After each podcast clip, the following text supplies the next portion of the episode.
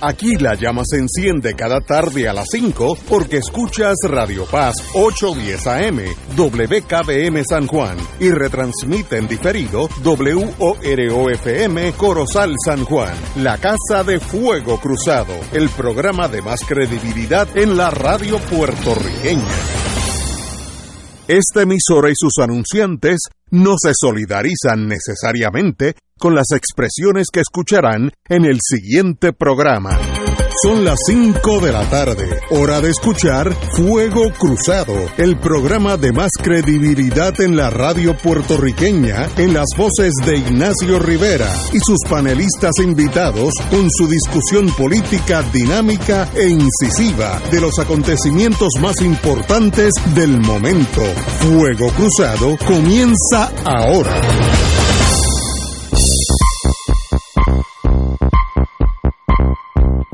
Amigos y amigas, hay que empezar desgraciadamente y trágicamente. Pero todos los que están eh, somos abuelos y tenemos nietos en los Estados Unidos. Eh, acaba de llegar la noticia hace unos minutos, ya confirmada, que 14 estudiantes, todos de escuela primaria, eh, fueron asesinados en Texas por un joven también de 18 años. acaba de informar el, el gobernador Abbott de Texas. 14 estudiantes y un maestro que trató de defender a los estudiantes. Me da esta pena leer esto. Fue matado esta mañana en la, una escuela elementaria en Texas. el señor, el asesino de 18 años, fue asesinado, fue asesinado también, bien asesinado por la policía del estado que llegó al lugar. Eh, sencillamente pues no hay más noticia excepto eh, es una noticia espantosa eh, de, la locura. Yo no sé cómo ni describir esto excepto esto no pasa eh, casi en un país del mundo excepto en Estados Unidos que casi es repetitivo pero ya no hay más nada que decir excepto qué clase de tragedia por ejemplo en el caso mío yo tengo dos nietos allá en escuela elementaria en Texas, así que uno se tiene que preguntar eh, en qué manos, en manos de quién están mis nietos, eh, están supuestos a, vivir en un país con mucho más futuro que en el contexto económico sí es verdad, pero en el contexto social pues tal vez están viviendo en un volcán.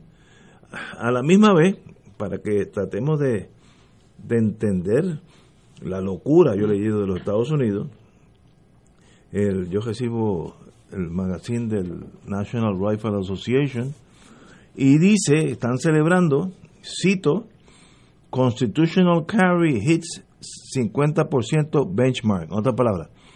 Ya de los 50 estados, 25 han pasado legislación estatal a los efectos que usted, ciudadano, no tiene que preguntarle ni sacar permiso ni licencia de nadie. Usted tiene derecho a portar el arma que usted decida que es el, que más lo protege a usted. 50% de los estados. Esto está en la página 64 del NRA Report de este mes. Y ellos celebran, pues uno se asusta. Los últimos estados fueron Ohio, Indiana y Georgia. Eh, sencillamente, eh, no sé qué decir. Y esto trae estas aberraciones donde algún cretino que no merece haber muerto, merece haber extinguido otra pena, mata 14 niños eh, menores de edad de escuela primaria. A, cambio de qué no, no, no pues yo no tengo explicación así que yo no sé. Marilu. Bueno este esto verdad consterna a uno porque uno ve cómo se pierden tantas vidas de manera tan insensata en una sociedad cada vez más y más y más violenta que es la sociedad estadounidense, una sociedad que parece que también hay unos serios problemas de salud mental combinados con los problemas estos del racismo y esta eh, narrativa que se da ahora del great replacement, del gran desplazamiento al que se le, del que se acusa a, a los inmigrantes principalmente y a los negros, ¿verdad? Que son, son ciudadanos de los Estados Unidos Eh, y, y, adicional a eso, bueno, lo que tú estás mencionando del laissez-faire con el que allí se pueden portar armas de fuego de alto impacto, armas de asalto. Sin eh, licencia de nadie. Sin licencia de nadie. Como, una persona puede tener un montón de armas en su casa y puede venir el hijo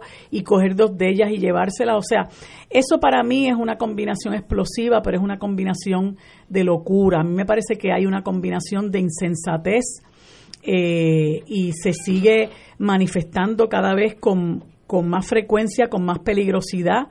Eh, hay un grupo de personas, incluso incluyendo congresistas que favorecen eh, esa segunda enmienda este y que y que defienden a, defienden a pie juntilla eh, la tenencia de armas de fuego al amparo disque de la segunda enmienda, ¿verdad? Em, y entonces qué es lo que estamos viendo gente inocente morir de esta forma en diferentes eh, lugares. Eh, hace poco fueron las 10 personas del supermercado en Buffalo, Nueva York. Eh, antes de eso, claro, hay muchos más, pero recuerdo la, el asesinato también en masa de 23 personas en un supermercado en El Paso, Texas. Las personas que fallecieron hace un par de años por un tirador en un, en un edificio en Las Vegas. Este, ahora estas 14 personas en, en Texas. Eh, es una cosa realmente preocupante y, y, uno ve que no pasa nada. Eh, cuando ocurrió la masacre de Sandy Hook eh, y luego en Parkland, me parece que era que fue otra escuela en la Florida, se levantaron los estudiantes, una gran juventud reclamando que el gobierno estadounidense comenzara a restringir el, el uso, ¿verdad?, este, tan liberalizado de las armas en los Estados Unidos y no pasa nada, no pasa nada, no importa si eres republicano, no, no importa si eres demócrata, esa sociedad está armada hasta los dientes, es una sociedad belicista, eh, es una sociedad violenta, eh, es una sociedad eh, de, una, de una gran desigualdad, donde los ciudadanos de primera clase, como son los negros, los afroamericanos, que, que, no se les puede tildar de segunda clase porque ellos no son como nosotros, ¿verdad? Que estamos en unas colonias donde hay hasta un ordenamiento legal que permite el discrimen abiertamente en contra nuestra, eh, el discrimen que sufren ellos, el discrimen que sufren incluso los que, los que llegan a los Estados Unidos y se naturalizan, pero no son estadounidenses, obviamente, pero adquieren la ciudadanía. Eh, es una sociedad muy compleja, pero sobre todas las cosas, una sociedad eh, con unos males sociales muy profundos eh, que no, no parece no parece que los, los diferentes gobiernos tengan el menor interés en atajarlos, el, mejor, el menor interés en abordarlos y sigue muriendo la gente. Hoy son 14 niños. Eh, antes han sido más niños porque Sandy Hook fueron niños, Portland fueron niños y jóvenes. Han muerto lo que pasó en, en Colorado, no recuerdo ahora mismo el nombre de la escuela, este, pero es, e, es, innumerable, ¿verdad? Lo que pasó en la discoteca Pulse en Florida, que fueron cerca de 42 personas. O sea, es una sociedad de locos realmente. Eh, y el problema es que hay mucha gente buena que está atrapada en ese fuego cruzado, que está atrapada en esa locura, que está atrapada en esa insensatez, en esa indolencia del gobierno en trabajar con las causas este, que llevan a ciertas personas a cometer estos actos tan deleznables, ¿no? Eh, hoy está de luto otro montón de familias en la Florida, ¿verdad? Eh, y es algo verdaderamente doloroso y, yo creo que es una de las cosas que nosotros como puertorriqueños tenemos que mirar, porque siempre miramos para el norte y vemos a los Estados Unidos como lo más grande y aquello a lo que podemos aspirar. Pues eso es una sociedad eh, maleada, es una sociedad cuya estructura económica, política, social eh, la ha convertido en, en, en, este, en este pandemonium donde usted no sabe eh, si, si su hijo lo manda para la escuela y lo tiene que recoger este, en la morgue. igual que su abuelita sale para el colmado y no sabe si la va a tener que recoger también en la morgue. Eh, es, una cosa bien trágica, bien triste. y realmente bueno yo yo no sé qué más esperan para realmente ponerle dientes a este uso desmedido esta, esta adquisición este eh, desmedida de, de, armas de fuego eh, este que, que deja uno de verdad deja uno sin palabras eh, corrijo una cosa yo dije que el, el que mató a estos niños infantes eh, estaba muerto, no, está herido, ya está en el hospital, pero está bajo custodia de la policía de Texas. Pero no hay duda que la noticia fatal es 14 estudiantes y un maestro. de primaria y un maestro, sin contar los heridos. Ah, y a la misma vez sale hoy en otra, en, otra vertiente que Estados Unidos tiene ya 50% de los estados, de los 50, 25 en el cual eh, analizando la segunda enmienda de la Constitución Federal, usted no necesita licencia ni pedirle permiso a nadie, ni nada con el gobierno, ni municipal, ni estatal, ni federal, para portar un arma. 50, 50 de los estados confederados. Eh, eh, yo estoy ya en la, en guerra civil, en los estados de la, de la Unión. Una tragedia mayúscula y uno se queda no sé cómo análisis, porque por pobreza no es. Si vemos estos muertos, son todos clase media, eh, blancos, la gran mayoría. Eh, racismo no puede ser porque ellos son los, ellos son los anglosajones. Eh, ¿Qué los mueve? ¿Odio a qué? yo no tengo palabras. Me gusta, yo daría años de mi vida por analizar un psiquiatra de estas de estos choques violentos que me explique qué va en la mente de alguien así. Yo me, estaría fascinado por entender solamente. Compañero.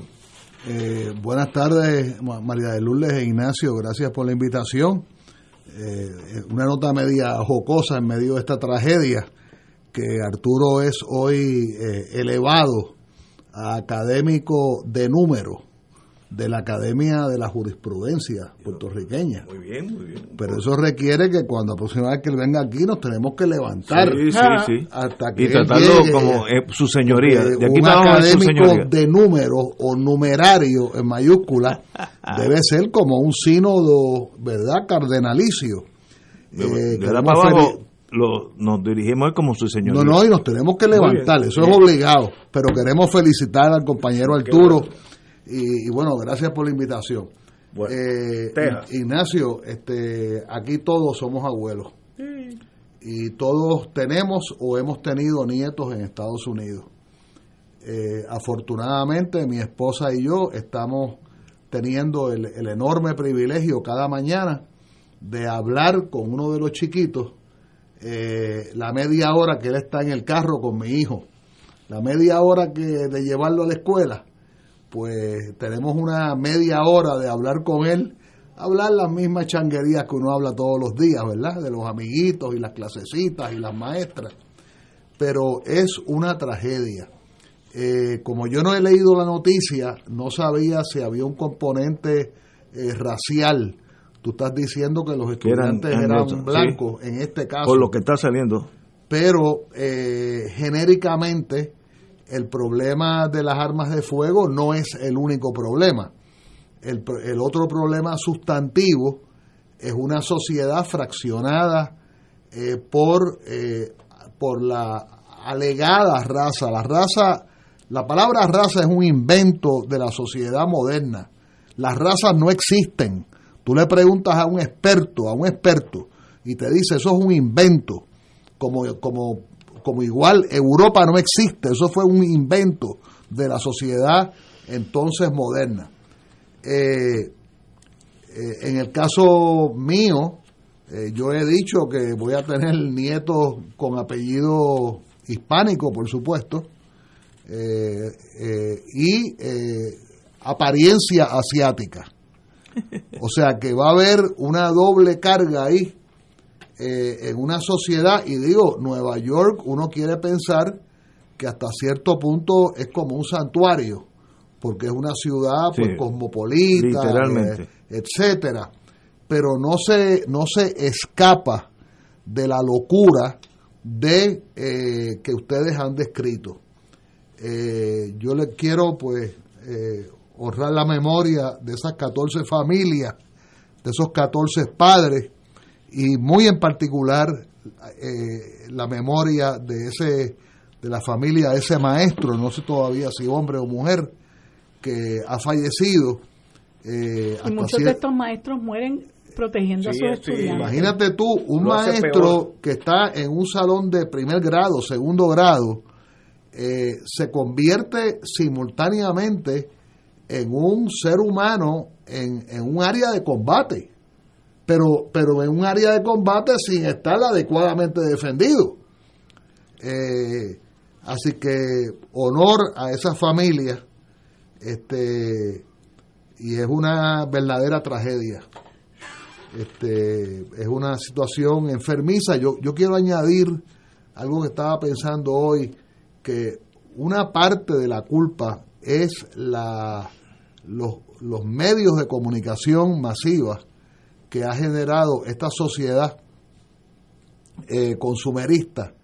Eh, todas estas películas que uno ve de noche en la televisión, este, en, el, en el idioma que sea, eh, aunque fueran novelas, novelas turcas traducidas al español, es violencia, violencia, violencia. Hay una cantidad de violencia contra la mujer, que es algo insólito. Eh, hay violencia, esto que pasó en Puerto Rico, el domingo por la noche fue, el, residencial este La Esperanza. podemos, podemos suponer, ¿verdad? La narrativa que se dio, eh, muchas veces una, una deuda de droga o, o, una, o una malversación dentro del narcotrasiego, pues como no hay tribunales de justicia para ese submundo, pues se paga, como ya sabemos, precisamente eh, he leído en la prensa que es el mismo residencial, yo no sé dónde queda, pero es, alegadamente el mismo residencial de donde era oriunda la muchacha, la, la otra compañera consensual del boxeador campeón mundial Félix Verdejo.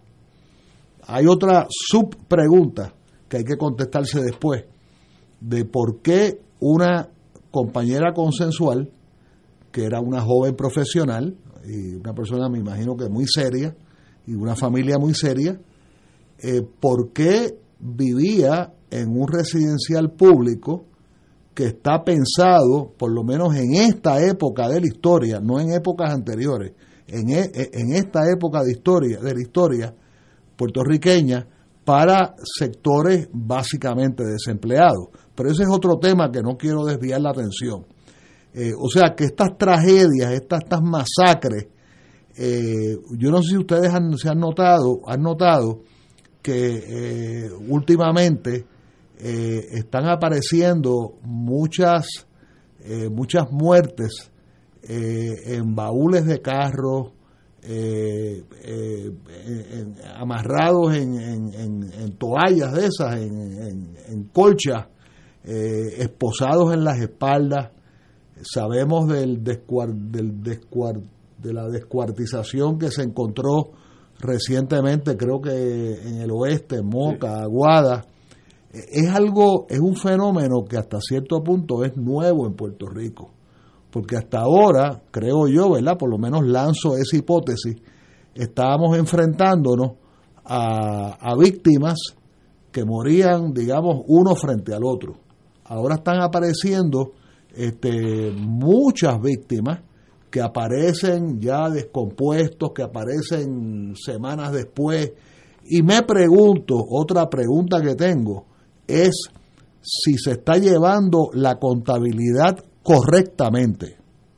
Porque el problema es que la policía puede decir, ah, mira, murieron anoche cuatro y antes de anoche tres, pues son siete. Sí, pero ¿y qué tú haces con el, que, el, el, el cadáver que apareció eh, que verdad este descompuesto que apareció este en la madrugada o sea e, e, ese, ese problema que es muy morboso muy desagradable este ya tengo entendido que la tasa de el número de asesinados en Puerto Rico en lo que va de este año supera el número de los asesinados el año pasado. Ay, bueno, si algún psiquiatra o psicólogo me está escuchando y quiere reunirse no para los efectos del programa, sino para reunirse conmigo, tal vez nos tomamos una copita de vino, para que me explique qué es lo que motiva un ser humano asesinar a 17 niños empezando a vivir. Eh, no entiendo cuál es cuál es la, la meta. Yo entiendo el Vietcong, entiendo los ucranianos, hay razones, el, el, el Vietcong que entraba y se volaba un edificio él, pero era para debilitar al enemigo. Había una razón de ser. Esto es sencillamente una locura, no, no, no hay forma de analizarlo excepto una cosa tan aberrante que yo estaría dispuesto a... mira el muchacho este, este Ignacio, que hubo eh, esta situación en Minnesota, si no me falla la memoria, y él viene de otro estado, armado hasta los dientes, y es un muchacho de 18 años con un arma de asalto, y él viene, dice que ayudar y a proteger, y mata dos personas. Sí, sí, sí. Y entonces eh, lo sacan absuelto, porque hay un grupo de personas que piensan que eso está bien hecho. Este y, pues lamentablemente es una sociedad que está ah. súper polarizada.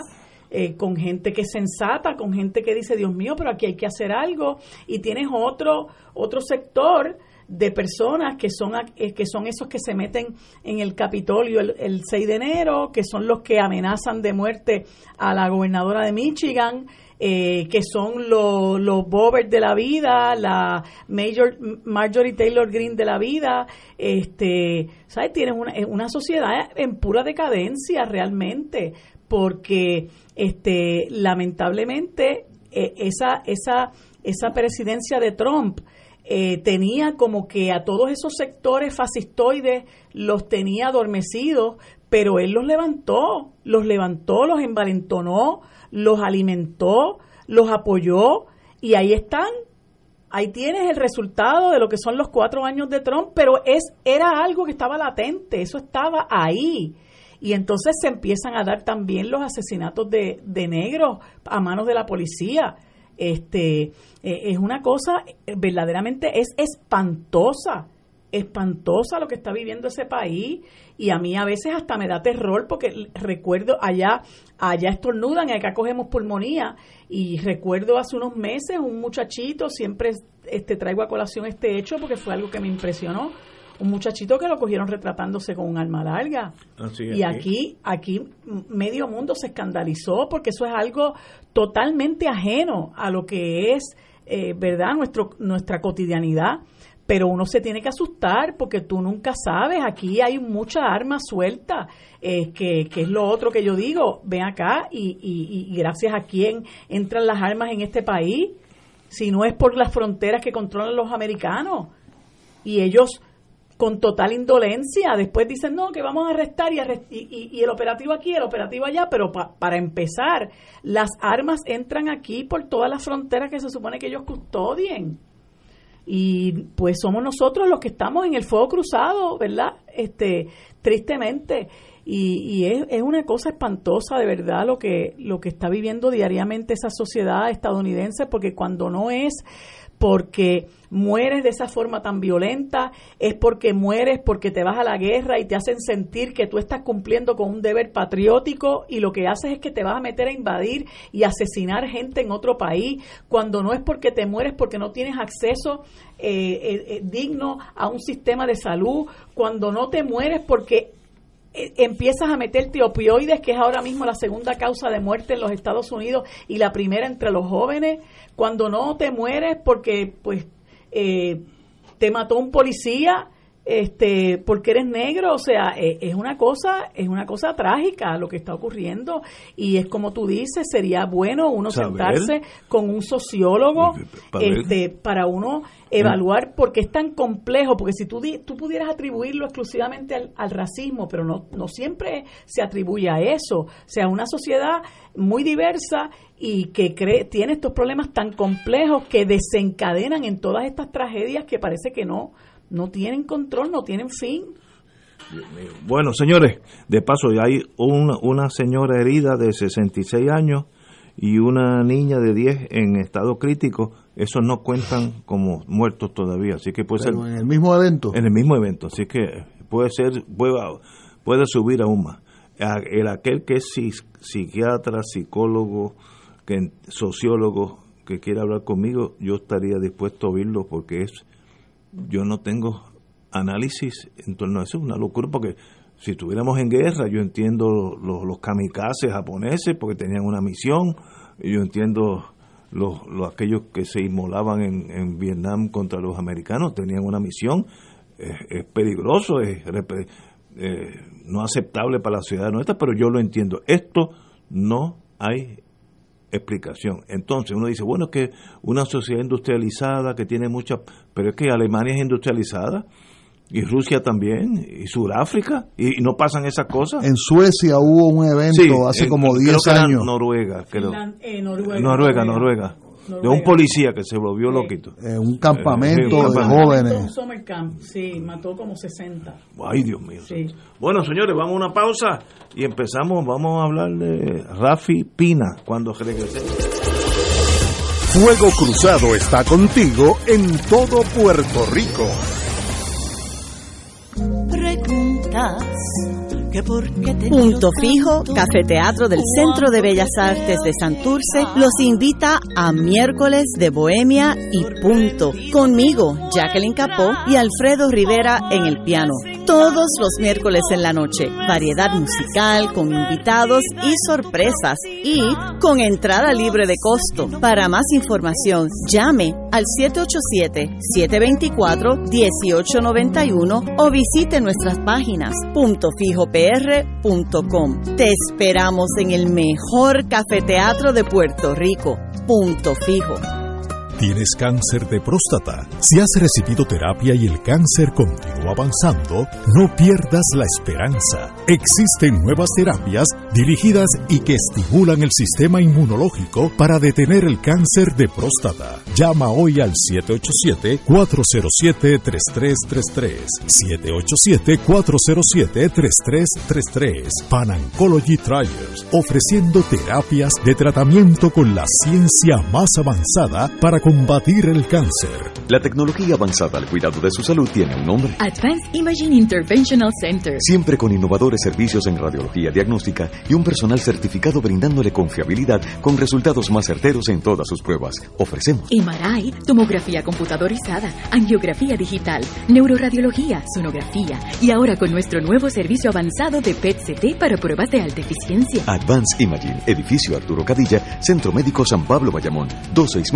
269-24 si te gusta la industria radial, esta oportunidad es para ti. Se solicita director o directora de tráfico que tenga conocimientos en programas de computadoras y programas de tráfico y por lo menos dos años de experiencia para Radio Oro y Radio Paz. Si crees tener las destrezas para unirte al equipo de trabajo, envía tu resumen a recursoshumanos@arqsj.org. Repito, recursoshumanos@arqsj.org. Patrón con igualdad de empleo. Escucha, tu dinero seguro, temas legales, financieros, entrevistas, invitados y mucho más. Todos los miércoles a las 4 y 30, tu dinero seguro.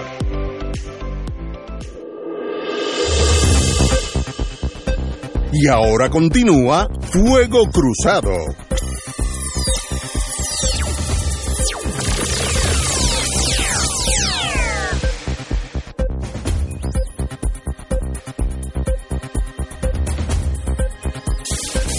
Día de hoy. Mira, Ignacio, perdona. digo usted, señor. Quería antes de que eh, empieces con ese interesante tema.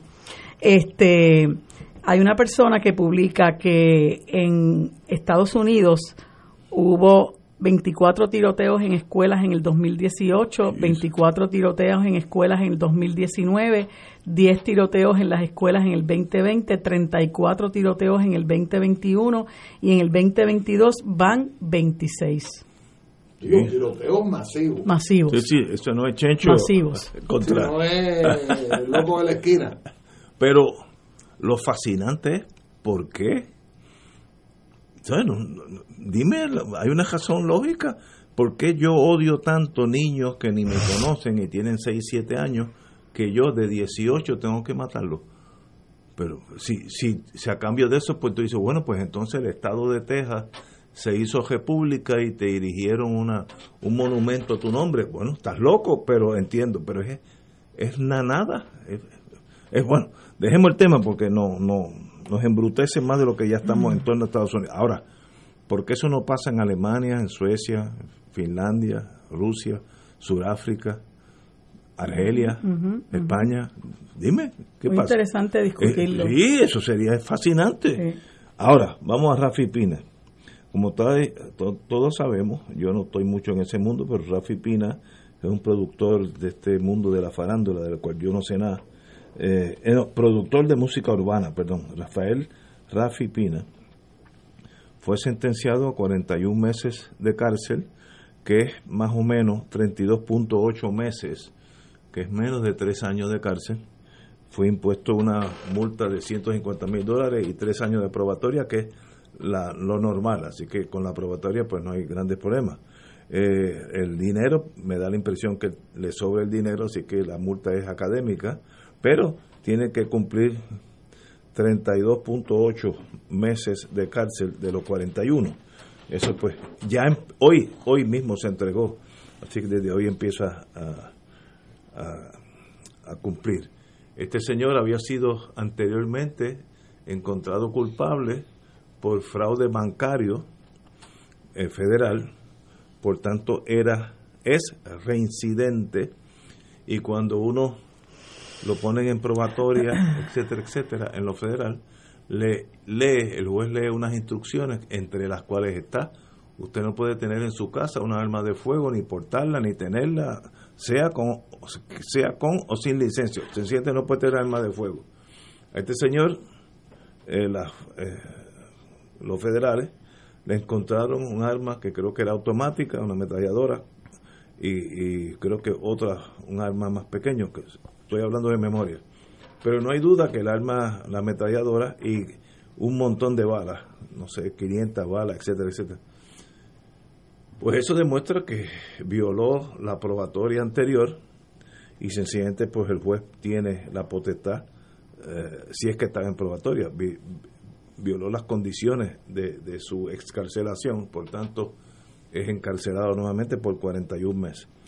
Eh, ¿Qué hace que este tipo de, ser humano, que tiene una profesión, obviamente tiene forma de ganarse la vida, tenga un arma en su casa? Pues estoy seguro que se trató de explicar durante el juicio, pero no, no logró que el jurado le creyera y sencillamente salió culpable.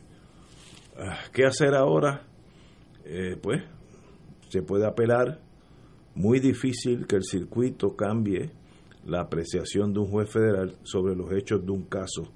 Eh, aquí la discreción era es absoluta.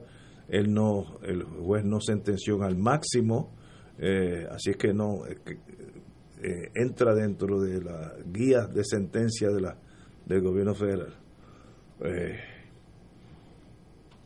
volvemos a la pregunta ¿por qué un ser humano que ya sabe que tiene una convicción federal por fraude bancario eh, tiene un arma en clara violación al mandato del caso anterior, que no podía poseer armas por el resto de su vida?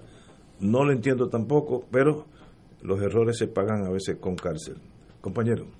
Eh, Ignacio, una de las cosas que a mí me llamó la atención es esta idea que circuló en la prensa, incluyendo por voces de otros abogados, no necesariamente eh, que practican en la esfera federal, planteando que la probatoria era una alternativa.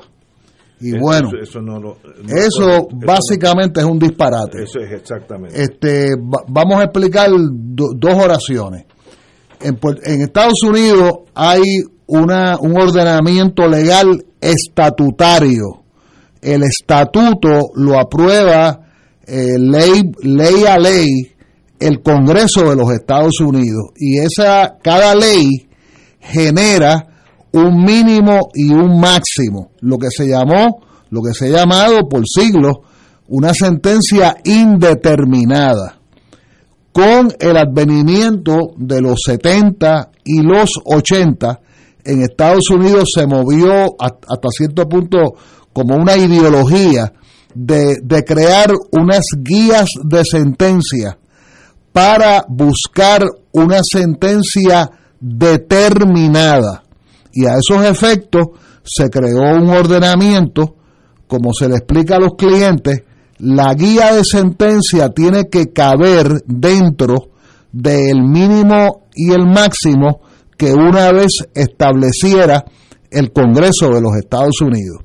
Por ejemplo, si, el, estatuto dice de dos, de dos años a diez años, pues la guía de sentencia tiene que estar en algún lugar en el medio, o, no en el medio, pero tiene que estar dentro de los dos a los diez años. Eh, eso es un ejemplo muy pedestre. La guía de sentencia que generaba el delito por el cual el señor Pina fue eh, encontrado culpable unánime por un jurado, eh, llamaba a una sentencia entre 33 a 41 meses para un primer ofensor. Lo, esto se, se, estudia, se suma, se resta, siempre se lleva a si usted fuera primer ofensor. 33 a 41 es la pena sugerida para que el juez lo considere. Eh, el juez podía darle una probatoria, pero saliéndose de todos los parámetros, adviniendo a lo que se llama una varianza, que eso es un criterio estadístico que ha entrado en el derecho penal, criminal penal norteamericano, federal. Al él ser un segundo ofensor, lo que se llama en la corte en mayúscula, un historial, una categoría, un historial de categoría criminal mayúscula de Romanos 2. Si usted es primer ofensor, es Romanos 1 y entonces la tablita te va llevando Romanos 2, Romanos 3, tú puedes llegar hasta Romanos 6. ¿Qué pasa? Que para un segundo ofensor, la pena sugerida era de 46 a 57 meses. Por eso es que se dice, por eso es que se ha dicho por ahí en la prensa, que el juez Besosa hasta cierto punto fue benévolo, porque le echó cuánto? 41. 41 meses. 41 meses es, perdonen, perdonen, perdonen, me equivoqué. Yo mencioné de 33 a 41, eh, eso fue para un primer ofensor. Sí. Para un, perdón, para un segundo ofensor era de 37 a 46 meses al el juez Besosa echarle 41. Está en el mismo medio. Fíjate que 41 está en el, en el abanico del primer ofensor y también está en el abanico del segundo ofensor. Así que, por lo menos por el acto de la sentencia, no creo que lo van a revocar. Ahora, decir que estamos pidiendo una probatoria, bueno, sí, tú la puedes pedir. Y tú le puedes pedir al juez que se salga de todo el sistema de guía de sentencia establecido el 12 de octubre de 1984, e, efectivo primero de noviembre de 1987. Ah, sí, tú le puedes pedir eso, pero no tiene lógica, no tiene sentido común decirle al pueblo puertorriqueño Ah, le estamos pidiendo probatoria. Eh, en la federal esas probatorias no existen. Aquellas probatorias largas, estatales, de asesinato en segundo grado, yo no sé por dónde anda eso, en la esfera estatal, eso no existe en el sistema federal. Ahora, el juez le echó 41. Ahora, quiero crear, eh, quiero crear una distinción el concepto de la entrega voluntaria es un concepto muy favorable al convicto, que debería existir en la esfera estatal, que no existe, que no está en los libros y que tengo que decir que tengo el honor de que una vez lo logré con el honorable juez Víctor Rivera González, eh, entonces juez del Centro Judicial de San Juan, hace como 25 años, en el caso de una americana blanca que había cometido un error, un, había cometido un, un delito, ¿verdad? Eh, de, de, secuestro maternofilial.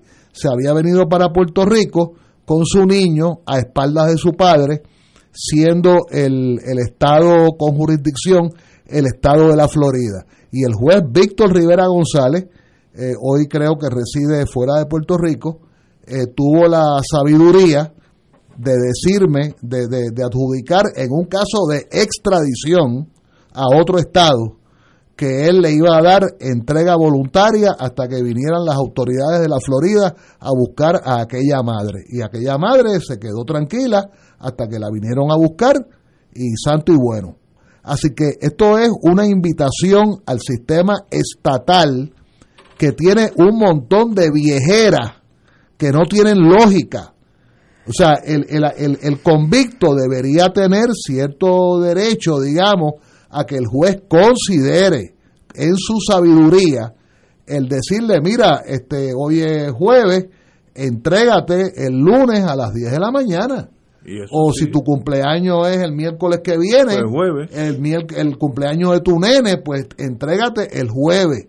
Y eso lleva a una situación donde tú destraumatizas la realidad de que un padre, una madre, un ser querido va a estar encarcelado. Eh, este señor Pina, para una sentencia ridículamente bajita, porque en el sistema federal una sentencia de 41 meses es, nada. es una es una charla eh, es como es como una broma este y el sistema casi casi no sabe qué hacer contigo dónde ponerte porque el sistema penal norteamericano y el estatal está creado para hacer sentencias de verdad este ahora él eh, seguramente eh, si hay condiciones normales si termina la pandemia, etcétera, etcétera, etcétera, sería trasladado a una cárcel de custodia mínima. Cuando digo mínima, me estoy refiriendo a que no tiene verjas, a que es un sistema de honor. Eh, mira, no te, no te pases de aquel árbol que está allí, no te pases de aquella acera que está allá, y mientras tú no te pases de, de aquella acera, de aquel árbol, de aquel, de aquel camión de carga, pues no hay problema, este, estás en orden. Ahora, esa designación la toma el Buró de Prisiones de los Estados Unidos. No la toma el juez, no la toma la fiscalía, no la toma el abogado y ciertamente no la toma ninguno de los componentes de Puerto Rico o en Puerto Rico. Así que este, esta persona va a estar presa 41 meses se hacen como en 36 más o menos, 35 y tiene de, y tiene y tiene la esperanza, no derecho, tiene la esperanza de hacer hasta seis meses en una media casa, hasta, no quiere decir seis meses, hasta seis meses, que en el caso de Puerto Rico, que en la avenida Fernández Junco, en la parada 24, este, y eso, y, y en ese interín la persona puede trabajar, puede ir a su casa siempre y cuando pida permiso a las autoridades. Pero volviendo a lo que tú decías ahorita, Ignacio, de que él no sabía qué hacer con el dinero, eh, yo tengo una teoría. Cuando un cliente le paga bien a un abogado, cuando digo bien es bien, entonces hay una teoría subyacente. Yo te estoy pagando bien, tú sácame de este problema. Y entonces a mí me da la impresión, ustedes no tienen que estar de acuerdo conmigo, de que entonces queda fuera de la mesa la negociación. Porque para uno negociar una culpabilidad, uno tiene que ser humilde. Uno tiene que bajar la cabeza oh, algunas veces. Eso es esencial. Eso es básico. Ahora, si usted sigue siendo Rafi Pina y sigue siendo productor de conciertos de reggaetón, entonces uno está por encima del bien y el mal. Ah, y contrataste a fulano y contrataste a sutana y yo puedo yo puedo calcular lo que debe haber costado esa defensa, una defensa excepcional, de excelentes abogados de defensa, pero entonces, ¿quién paga los platos rotos? Porque para usted ser convicto o para usted salir absuelto, hace falta la unanimidad de la totalidad de los miembros del jurado. Y usted tiene que tener una teoría de defensa. usted tiene que llegar a la corte diciendo, me han acusado, me quiero defender, pero por lo menos tengo una teoría de defensa que yo creo que a lo mejor yo pueda enamorar eh, la mente, ¿verdad? El, el, pensamiento de la totalidad de los miembros del jurado. Y eso no necesariamente eh, es fácil. O sea, cada vez que usted ve, esta es mi teoría, a mí nadie tiene que estar de acuerdo conmigo, cada vez que usted ve un abogado súper bien pagado, súper bien pagado, súper bueno, el mejor de Puerto Rico, entonces lo que está subyacente es, yo te pagué bien, sácame absuelto. Y ahí es donde el gas pela. Y, por eso eh, la humildad que se requiere de decir, mira, vamos a hablar de otras alternativas, vamos a, vamos a, cuando uno se decía antes, se bañaba en el río, dejaba la ropa secando, ¿verdad? No te tirabas al río con la ropa. Eh, otra, otra frase que tiene como 100 años es guarda tu vellón. O sea, tú haz lo que, te debe, lo que vayas a hacer, pero guarda tu vellón. Entonces, esa humildad que tiene que, que tiene que entenderla un cliente, pero el abogado tiene que tener la fortaleza de decir, mira, yo sé que tú me pagaste bien, pero déjame darte todas las alternativas que yo estoy seguro que se la dieron al señor Pina, eso no está en discusión. Eh, así que eh, a todo esto, este es un caso como otro cualquiera. Todos los días de la semana eh, en el por lo menos en el Tribunal Federal hay sentencias hasta mucho más largas. Una sentencia de 41 meses es un piso de grama en el, en el sistema federal. Este, este señor, este, yo no tuve, no tengo el gusto de conocerlo. Este señor, productor artístico, no, no estoy seguro de que tenga estudios, este, multimillonario, eh, multifarandulero, pues ahora se pagan las consecuencias.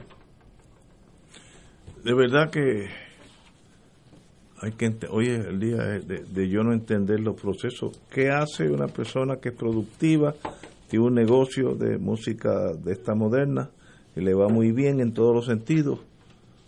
De buscarse la forma de estar preso. No entiendo. no Mire, si yo estuviera en probatoria y el juez me dice, usted no puede tener un arma de fuego más nunca en su casa yo no tendría ni, ni cuchillo de, cortar carne roja. O sea, y fíjate qué fácil es la vida.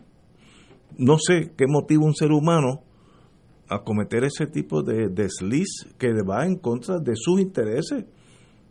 O que tú te llamas Rafi Pina. Bueno, a menos que tú creas que, tú, eres dueño de la farándula y ah, eres dueño de los medios de comunicación. Enajenación, en otras palabras. Pues, pues. Tú sabes lo que también irrita a uno eh, mucho. Entendí cuando uno lleva muchos años en esto y sobre todo eh, representando gente de otro nivel social, ¿no?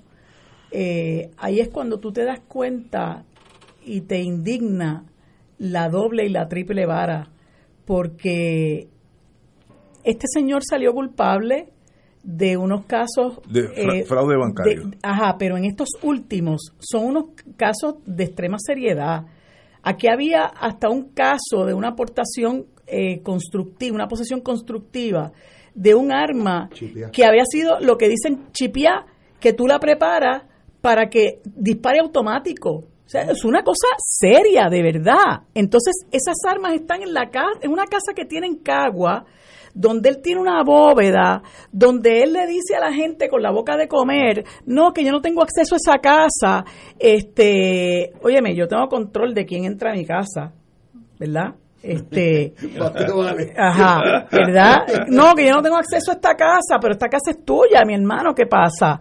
Este, y, y después, eh, eh, como que, como que se pretende que a este señor se le dé un trato distinto porque es una persona adinerada, porque es un productor, porque es un no sé qué, porque es un no sé qué más, pero si llega a ser el negrito de Llorén, olvídate, olvídate encanta un tango, o sea, no hay ningún pasamano, no hay no hay este eh, cómo se llama cobertura especial eh, no hay lloriqueo no hay permítame quedarme afuera hasta el día de los padres no hay mire que yo tengo una bebé no cuánta gente tú y yo hemos representado así Rafi y para esa gente no hay pleitesía, no hay tutía, no hay pasamano, no hay nada.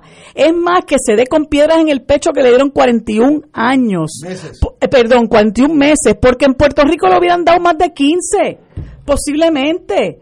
Porque la, ley de, de, armas puertorriqueña es súper mega draconiana. Le dieron 41 años, pero tenía una pistola chipiada tú sabes una cosa bien bien grave entonces yo yo estaba un, un, rato antes de venir acá paré en una repostería eh, cerca de mi casa.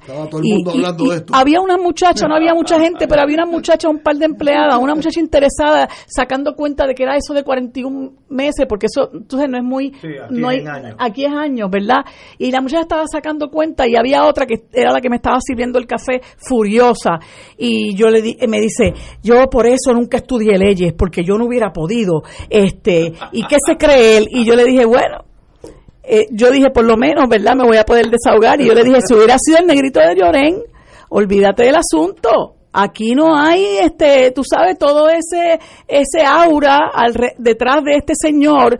Eh, mire, usted salió convicto, como salen convictos muchas personas, y yo no veo por qué hay que darle un trato diferente a una persona, sobre todo, que es un reincidente. Esa es la cosa. Entonces aquí la gente se escandaliza ¿verdad? Con un montón de, de, personas que son delincuentes comunes, se escandalizan y, ah, este, pero entonces viene, eh, viene eh, un, productor, ¿verdad? Que es un delincuente común, vamos, ¿verdad? Eh, yo creo que es hasta peor, porque los clientes nuestros hacen las cosas por necesidad. son más humildes. Ah, son más humildes y hacen las cosas muchas veces por necesidad. Se meten en el punto porque no tienen chavo, porque no tienen trabajo, venden almas porque no les queda otro remedio o están en el punto de droga porque no les queda otro remedio. Pero este señor, este señor es rico no tiene ninguna necesidad de hacer una cosa así, así que más severo había que ser con él, pero yo creo que hay que hay que hay que denunciar la doble y la triple vara, ¿verdad? Este que es esta hipocresía del sistema de justicia y que nosotros la hemos vivido siempre, siempre la hemos vivido. Bueno, eh, ya Hoy no vamos a robarle minutos. Llegó la cordura, Ignacio. Llegó la educación. y, la última. Y la academia. Ayer, eh, no, el último martes me dieron. varios, me mandaron varios de mérito por, haberle quitado 15 minutos a Severino. Aunque ahora va a tener competencia con Arturo, porque Arturo va a ser académico numerario. En mayúscula, la N es en mayúscula. Pero yo todavía no sé lo que quiere decir. no, yo no sé. Eso yo creo que viene del medioevo, ¿verdad? Eso es, medieval, ¿verdad? pero hay que felicitarlo. pero desde ahora en adelante, cuando él entre aquí, hay que pararse. Hay que pararse cuando él venga y esperar a que él se siente, y entonces uno se sienta con educación. Bienvenido, Severino. Gracias, gracias. Bueno, amigos, eh, vamos a empezar con Severino y si nos sobran tiempo después de la ronda mundial, pues volvemos a caer. Eh, los municipios están ante la espada y la pared, etcétera, etcétera. Eh, vamos a una pausa y regresamos con la hora de Severino. Fuego Cruzado está contigo en todo Puerto Rico. Restaurant Mar del Caribe te ofrece un ambiente acogedor, elegante y la mejor comida internacional. Exquisitos cortes de carne, oso, buco, cabrito, chuletón de ternera, gran variedad de mariscos y pescados, langosta, roda, bayo, merluza y bacalao. Amplio salón de actividades para reuniones familiares o corporativas. Restaurante Mar del Caribe, calle Loíza 2444 Punta Las Marías, 787-545-5025. Restaurante Mar del Caribe, tu mejor opción para comer bien. Fuego Cruzado, el programa de más credibilidad en la radio puertorriqueña, es ahora la tribuna abierta de análisis noticioso, con diversas perspectivas que exploran el trasfondo de lo que acontece a diario y cómo nos afecta. Escucha Ignacio Rivera y sus panelistas invitados de lunes a viernes en Fuego Cruzado en transmisión diferida a las 10 de la noche por Oro 92.5 FM. Llegó mayo, mes de la radio, medio de comunicación por excelencia, ligado a Puerto Rico por haber sido protagonistas de su historia desde los inicios. Fuimos de las primeras tres naciones mundialmente en tener estaciones radiales y la segunda en Latinoamérica. Logro extraordinario para nuestra isla. La radio, compañera constante, amiga en nuestros triunfos y desgracias, medio esencial por su inmediatez y trascendencia. La radio, siempre presente en nuestras vidas. En hora buena a la industria y sus componentes, porque siempre exclamemos con orgullo, somos gente de radio. ¡Felicidades! La Catedral Basílica Menor de San Juan invita a la celebración de la tradicional Fiesta de la Santa Cruz en las escalinatas frente a la misma. La música estará a cargo del grupo Maite y será transmitido en vivo en el programa El 4 Sin Fronteras por Oro 92.5 FM. Sé parte de esta Fiesta de la Santa Cruz el domingo 29 de mayo desde las 7 de la noche en la Catedral del Viejo San Juan. Radio Paz te ofrece el mejor motivo para levantarte temprano y disfrutar el comienzo de un nuevo día de lunes a viernes con Enrique Liboy y Radio Paz en la mañana. La dosis perfecta de noticias, deportes y éxitos musicales de todos los tiempos, humor y curiosidades, calendario de actividades y tus peticiones musicales por el 787-300-4982. Conéctate con el 810 AM de lunes a viernes con Enrique Liboy y Radio Paz en la mañana. De todo un poco, con Manolo Almeida, el más ameno en tus mañanas por Radio Paz 810 AM, de martes a viernes a las 9 de la mañana. Notas positivas, salud, ambiente, negocios y entretenimiento. De todo un poco, martes a viernes por Radio Paz. ¡Estamos vivos! Fanático del deporte, la mejor información y el mejor análisis lo escuchas los sábados a las 2 de la tarde por Impacto Deportivo con Javier Sabat y el más completo elenco en deportes por Radio Paz 810 AM y en las redes sociales Facebook Impacto Deportivo Radio PR Twitter e Instagram Impacto underscore Deport juntos, impactando el deporte nacional.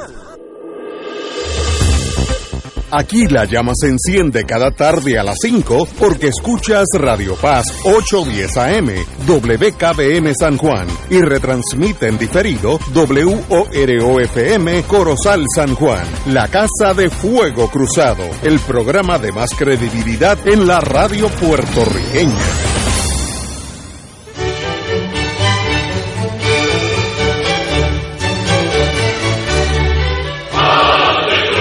Reina del cielo, alégrate, aleluya. Porque el que mereciste llevar en tu seno, resucitó como lo había dicho, aleluya. Ruega por nosotros a Dios. Gózate y alégrate, Virgen María, aleluya. Porque ha resucitado Dios verdaderamente. Oremos. Oh Dios, que por la resurrección de tu Hijo, nuestro Señor Jesucristo, has llenado el mundo de alegría. Concédenos, por intercesión de su Madre, la Virgen María, llegar a alcanzar los gozos eternos por Jesucristo nuestro Señor. Gloria al Padre, al Hijo y al Espíritu Santo, como era en un principio, ahora y siempre, por los siglos de los siglos. Amén.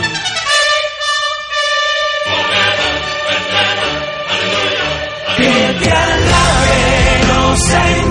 saludo el Padre Milton y quiero agradecerles las aportaciones que hicieron en Radio Maratón de Radio Paz 810. Si estás recibiendo la boleta en tu casa, recuerda enviarla de vuelta para que esa promesa se haga realidad. Si no pudiste llamar, puedes hacerlo todavía. Entra a la TH móvil y búscanos como Radio Paz 810 AM, haces tu aportación y le escribes Radio Maratón en el comentario. Que el Señor les multiplique abundantemente esas ofrendas y que continuemos llevando esta misión de Radio Paz hasta los confines de nuestra tierra. en la tierra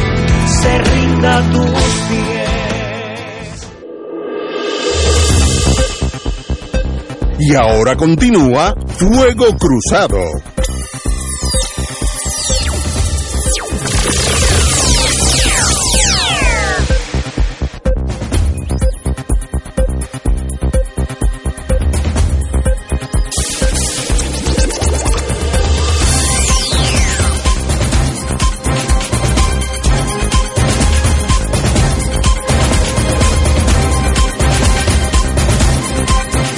Amigos y amigas, regresamos con la hora de Severino y ya a promesa de los que me mandaron varias censuras, algunas que no se pueden ni mencionar por la prensa, esta vez vamos a estar con la hora de Severino. Bueno, lo primero, cada 25 de mayo, y no estamos hablando de Argentina, se conmemora el Día de África, según decretado por la Unión Africana y la ONU. ¿De qué estamos hablando, Severino? Sí, eso son de las cosas que lamentablemente pasan desapercibidas, como ustedes estaban hablando, de las cosas que no se, no se le presta atención, por lo menos en una parte del mundo, para los africanos es algo muy, muy importante. Y, debería también haber conciencia aquí en Puerto Rico, en el Caribe y en todo lugar donde hay este, presencia de pueblos afrodescendientes. Eh, y pues en África se decretó el 20, el 25 de mayo del año 1963, cuando precisamente se creó la Organización para la Unidad Africana. Eh, la Organización para la Unidad Africana pues tenía como motivo fundamental promover y establecer las independencias después de que las, Naciones Unidas en 1945 hayan decretado el fin del, del, sistema imperial colonial y se habían logrado independizar algunos, pero la, la mayoría de países había una retranca eh, que no permitía que fluyera los procesos independentistas eh, en todos aquellos pueblos. Y a partir de, la, de que los africanos en parte pues tomaron una postura eh, proactiva en ese, en ese proceso de inmiscuirse como, como continente o parte del continente, por supuesto, pues tuvo un gran revuelo, ¿no? volvió nuevamente a, entrar en, en camino y muchos pueblos, decenas de pueblos africanos lograron finalmente su, su, independencia, que hasta ese momento pues pertenecían sencillamente o a Inglaterra, a Reino Unido, a Francia,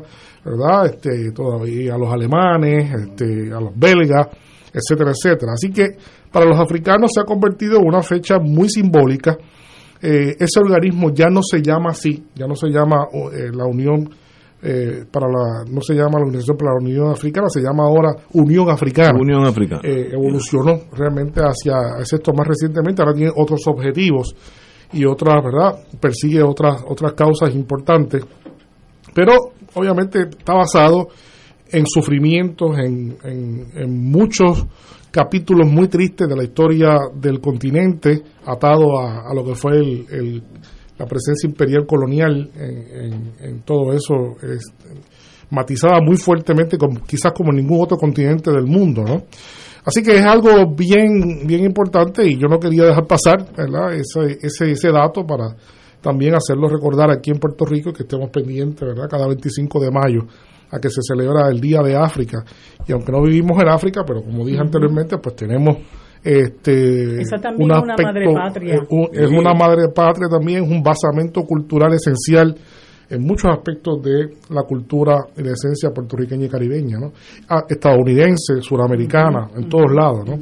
Así que es muy importante, eh, quería mencionar eso.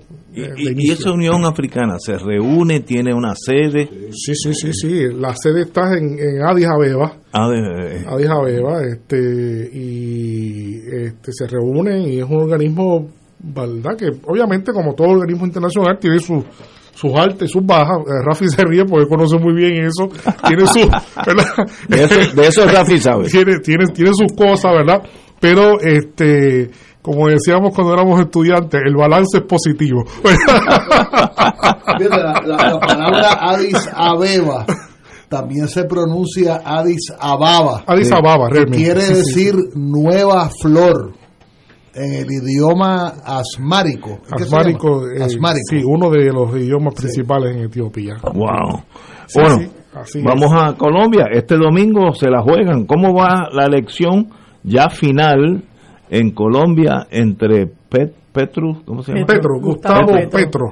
Y, y, el contrincante de derecha. ¿Por dónde van? Eh, bueno, la cosa, la cosa va como siempre, ¿verdad? Se ha mantenido casi inalterado los resultados de todos los sondeos, encuestas que se hacen. Déjame diferenciar eso entre sondeo y encuesta, ¿verdad? Porque hoy en día está muy... Eh, lo, han, lo han sinonimizado por ahí, ¿verdad? Y eso no es lo mismo.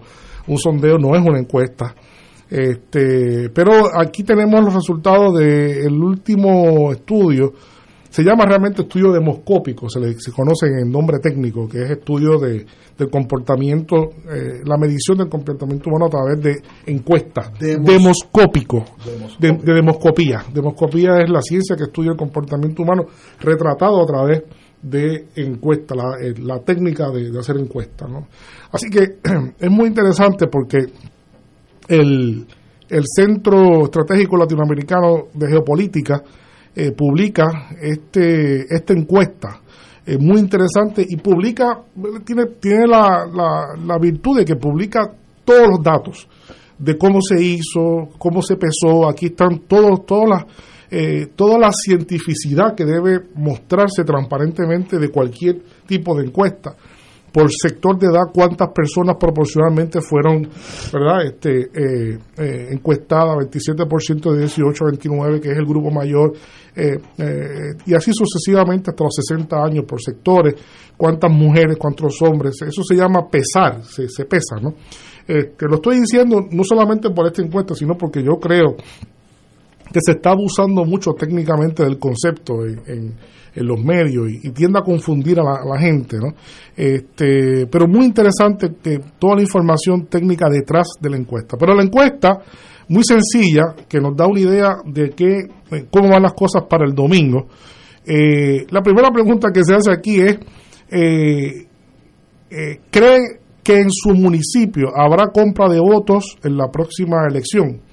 Esa es la primera pregunta que se le hace a la gente por municipio. Y 61.4% de la gente en Colombia dijo que sí, que se van a comprar votos, ¿verdad? Así que es un es cuestión de un hecho, de que la gente da, ¿verdad? No se sabe cuál es el impacto de la compra de los votos, pero dan por descontado, ¿verdad?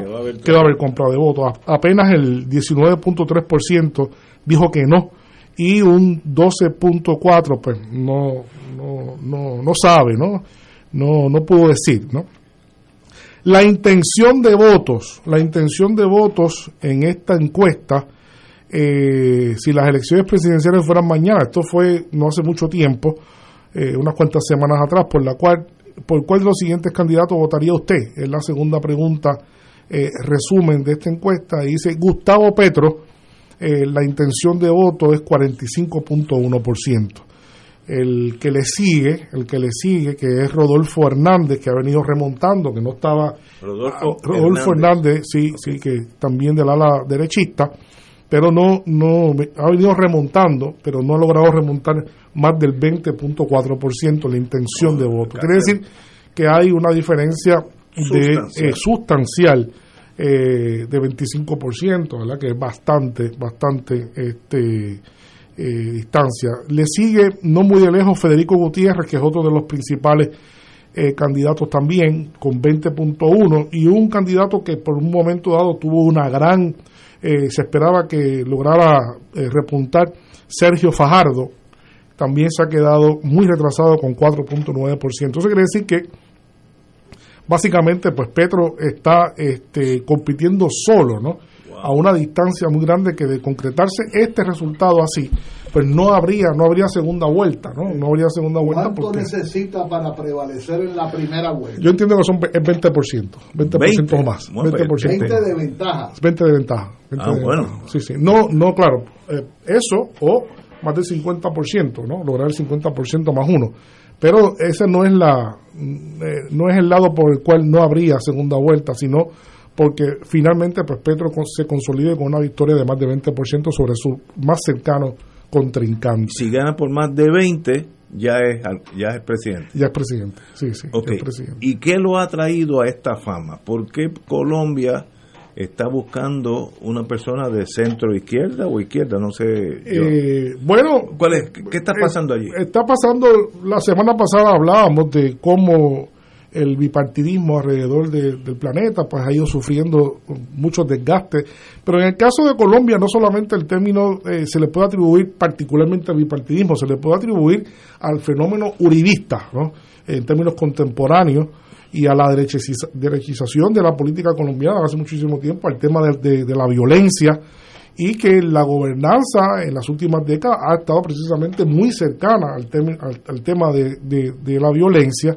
Yo creo que el pueblo colombiano está cansado de esa situación de tanta violencia, 70 años de violencia política en el país, de guerra, guerra civil, ¿verdad? De, de una insurrección eh, y además de indicadores económicos muy, muy, muy terribles, ¿no? De pobreza en ciertos sectores, de desigualdad.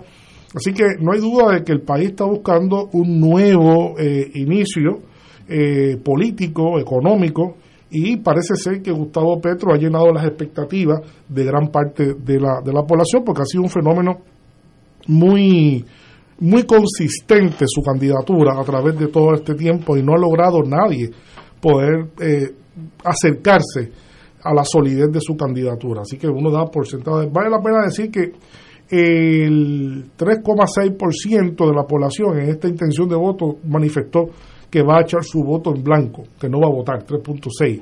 Este, 1.4 no va a votar, no va a votar. 1.4 bajísimo. Eh, bajísimo. Bajísimo. Bajísimo. eso, es muy interesante muy interesante, y 3.2% no sabe cómo va a votar. Así que todo eso es bajo, todos esos son indicadores bajos, lo cual favorece, por supuesto, la candidatura de, de Petro en gran medida, ¿no? Eh, eh, en torno a el personaje Petro, eh, ¿cómo él visualiza la sociedad, el mundo, las relaciones en, en el hemisferio con Estados Unidos? ¿Es una visión centro-izquierda, centro-derecha, izquierda? ¿Por dónde va? Petro, primero hay que establecer claramente que Petro fue guerrillero.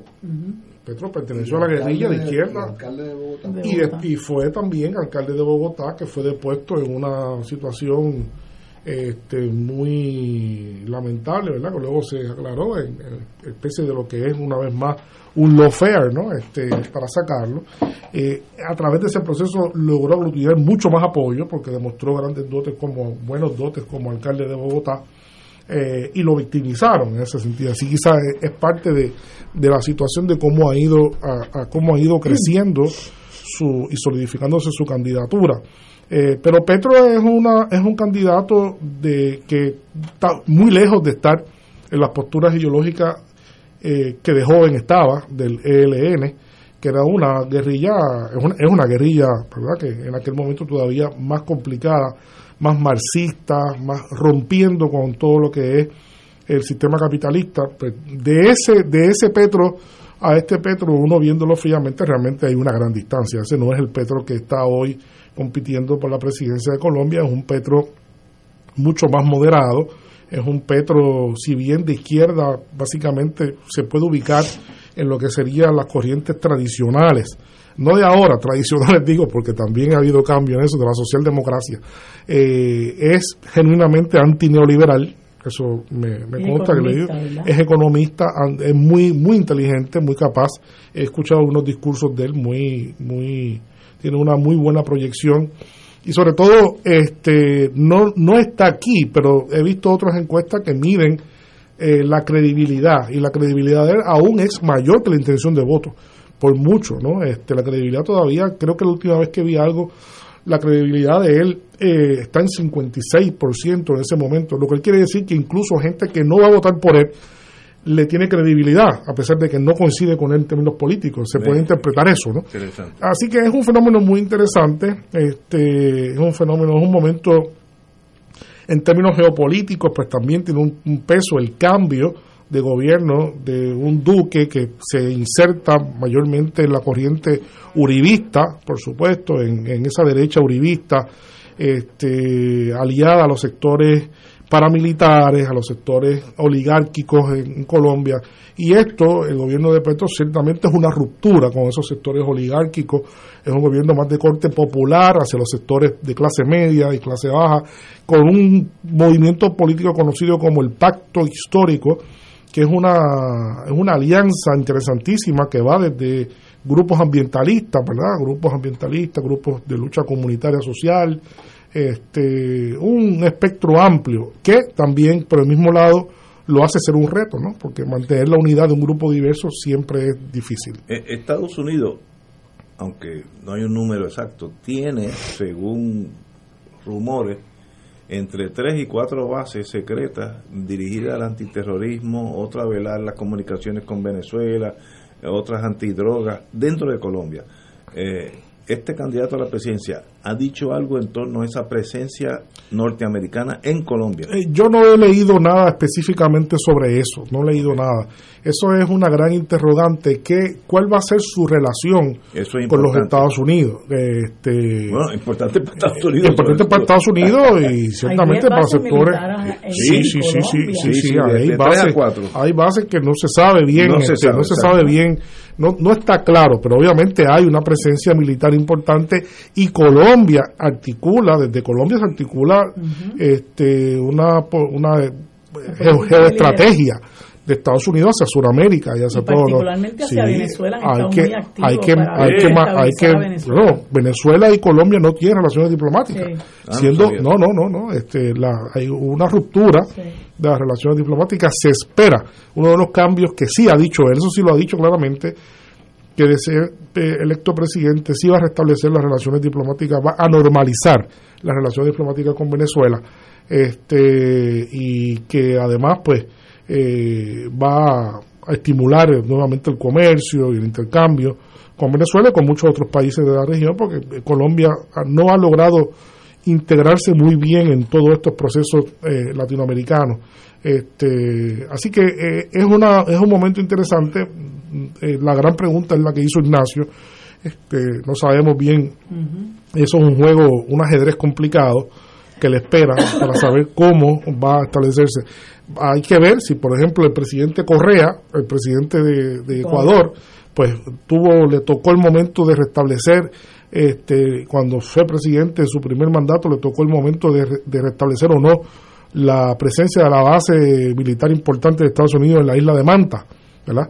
que tenía una base importantísima, una base para todo el hemisferio, para la parte sur eh, del, del, hemisferio, y, realmente pues dijo que no, dijo que no, y, y la base de Manta fue removida de, de, Ecuador. Este, habría que ver cuál es la postura de él en cuanto a ese tipo de cosas, hacia dónde se ubica. Eh, quizás le convenga mucho eh, que el, el continente latinoamericano está atravesando por un momento muy interesante en términos de reafirmación de su carácter soberano. Eh, lo que está pasando ahora, que ya discutimos también la semana pasada, el, tema de la cumbre y este, la exigencia de muchos presidentes latinoamericanos de que esa cumbre se, sea inclusive, inclusiva o no se va a participar. Ya hay 20 países, ¿verdad? 20 países que han dicho que, que no van a participar, lo cual es más de la, mucho más de la mitad. Este, de hecho, ayer uno de los países que confirmó que va a participar. Solamente cuatro países han confirmado que va a participar. Uno de ellos eh, Estados Unidos. Eh, uno de ellos Estados Unidos. sí. Y 11 se reúnen en La Habana este viernes. Ahí hay 11, bajo el ALCA. 11 jefes de Y los del CARICOM que están ahí. Así que eh, Panamá, que es un aliado importante de Estados Unidos, expresó a través de su Cancillería que piensa que se une al reclamo de que no haya exclusiones en la, en la cumbre. Así que eh, eh, eh, va cambiando, va cambiando el carácter político y geopolítico de las relaciones entre el norte y el sur en el hemisferio americano. Muy interesante lo que está sucediendo, así que Petro puede ser una ficha importante en ese proceso. si, uno fuera analista de la Embajada Americana en Bogotá y uno quiere saber el futuro de Petro o el que sea, sus ayudantes principales, ¿dónde han estudiado? Cuál es el historial político de ellos, porque el equipo, uno es como el pitcher en, en béisbol, pero y las otras bases, ¿quiénes son? Que ¿Dónde estudiaron? ¿Fueron a Moscú a entrenamiento? Eh, la juntilla. Porque ahí tú sabes más o menos, uno es parte de su equipo, ¿no? Sí, sí. Pero eso... No, tengo no tengo claro quién es todo su equipo. Hasta donde sé, es un, un equipo, tiene un equipo, en Colombia hay una esfera tecnocrática muy, muy, muy buena. Este, de gente que ha estudiado Colombia, es uno de los países que más gente ha mandado a estudiar fuera de Colombia, a Europa, a Estados Unidos. Eh, tiene una cantera grande de gente muy talentosa en, ámbitos de la economía, ámbitos sociales, y yo no tengo la menor duda de que se va a nutrir de las mejores cabezas, eh, tanto técnicas como intelectuales. Eh, las va a necesitar, por supuesto, las va a necesitar. Este, así que, de quién seleccionó él para candidato a la vicepresidencia. Por supuesto que eso ha sido una, este, una, una movida que le ha dado súper este, mayor relieve a su candidatura y mayor solidez este, el tema de Francia eh, Márquez, eh, una mujer, su, su, candidata, su candidata a vicepresidencia, una mujer eh, negra, una mujer afrodescendiente, este, una, una luchadora social, una, una lideresa, es abogada, es abogada que ha tenido una, de hecho, en las primarias, porque ella lo retó, ella retó en las primarias del pacto histórico, ella lo retó y ella sacó, ella es verdad que perdió con él, pero le ganó a todo el mundo, le dio mano y muñeca a todo el resto de a todo el mundo. O sea que es dentro de la colectividad del pacto histórico tiene una gran, un gran arraigo, o sea que son las dos personas de más arraigo, de más respeto.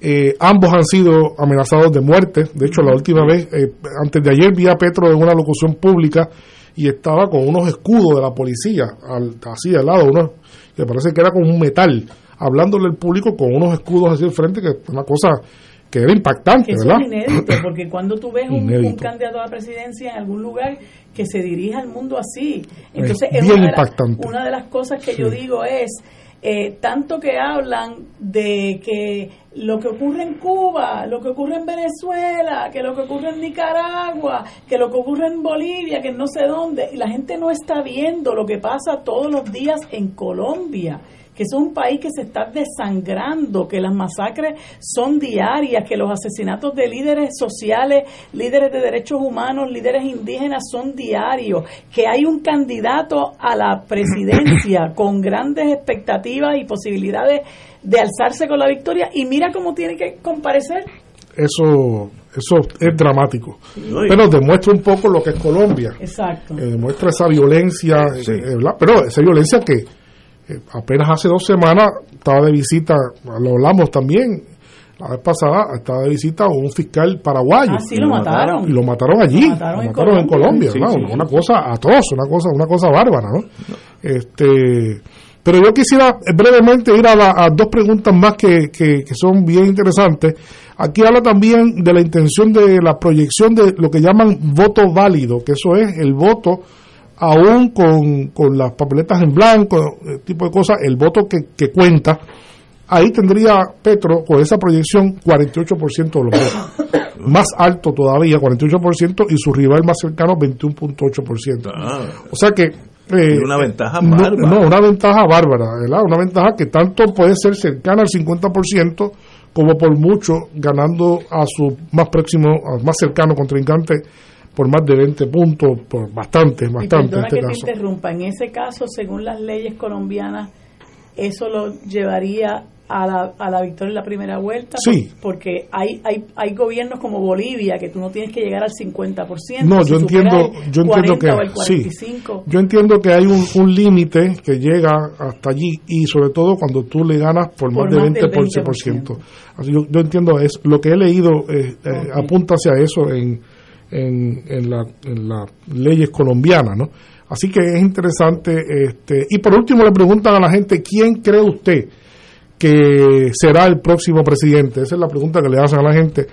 53.2% de los colombianos encuestados y colombianas dijeron que el próximo presidente va a ser Gustavo Petro, 22.7% que sería Federico Gutiérrez y 13% Rodolfo Hernández. Básicamente. Lo demás, es básicamente, básicamente este, es muy difícil, muy difícil que eh, tantas encuestas, no solamente estas, sino muchas encuestas que se han venido celebrando, eh, eh, se equivoquen con esto, ¿no? o de haber algún acontecimiento, hay que estar muy, muy pendiente. Los asesinatos. Este, hay que estar muy pendiente. Esto sí, esto sí que requiere que la prensa esté pendiente.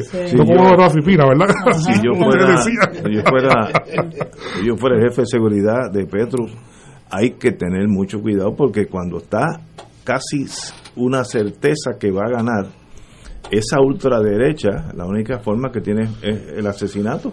Bueno, que ya ha pasado. Eh, ha pasado, de hecho, la última vez que un candidato de izquierda estuvo cerca de ganar en Colombia fue hace 70 años con Gaitán, que meses antes, poco tiempo antes, en el 48, fue asesinado brutalmente y a partir de ese momento, pues Colombia no ha descansado de la violencia. Este, así que ese es, esos son los números de este organismo independiente, ¿verdad? La CELAC, que publica eh, recientemente en su página eh, celac.org para la gente que le gusta entrar y conocer un poco más de estos datos. Muy interesante, eh, Centro Estratégico Latinoamericano de Geopolítica, así que es público y, se puede consultar. CELAC. CELAC. Sí. sí, porque está la CELAC. La CELAC con C es, la, es el organismo, el organismo regional de integración. Este es con G, CELAC. Bueno, Centro de Geopolítica. Punto org, punto org. Señores, tenemos que ir a una pausa y regresamos con la hora de Severino. Fuego Cruzado está contigo en todo Puerto Rico. Si te gusta la industria radial, esta oportunidad es para ti. Se solicita director o directora de tráfico que tenga conocimientos en programas de computadoras y programas de tráfico y por lo menos dos años de experiencia para Radio Oro y Radio Paz. Si crees tener las destrezas para unirte al equipo de trabajo, envía tu resumen a recursoshumanos@arqsj.org. Repito, recursoshumanos@arqsj.org. Patrono con igualdad de empleo. Autocontrol, tu carro, tu mundo, de lunes a viernes de 5 a 7 de la noche, en Oro 92.5 FM. Comparte este mensaje con los tuyos. Autocontrol, tu programa favorito, por Oro 92.5, de lunes a viernes de 5 a 7 de la noche. La Catedral Basílica Menor de San Juan invita a la celebración de la tradicional Fiesta de la Santa Cruz en las escalinatas frente a la misma. La música estará a cargo del grupo Maite y será transmitido en vivo en el programa El 4 Sin Fronteras por Oro 92.5 FM. Sé parte de esta Fiesta de la Santa Cruz el domingo 29 de mayo desde las 7 de la noche en la Catedral del Viejo San Juan. Fuego Cruzado, el programa de más credibilidad en la radio puertorriqueña, es ahora la tribuna abierta de análisis noticioso, con diversas perspectivas que exploran el trasfondo de lo que acontece a diario y cómo nos afecta. Escucha Ignacio Rivera y sus panelistas invitados de lunes a viernes en Fuego Cruzado en transmisión diferida a las 10 de la noche por Oro 92.5 FM. Miércoles de Infoempresas a las 4 de la tarde, con entrevistas e información con nuestros emprendedores y empresarios no te lo puedes perder. Miércoles a las 4 de la tarde. Por aquí, por Radio Paz 810 AM y Radio Paz 810.com. Los espero. A mí me gusta mi pueblo. A mí me gusta mi gente. A mí me gusta mi pueblo. A mí me gusta mi gente. Y ahora continúa Fuego Cruzado.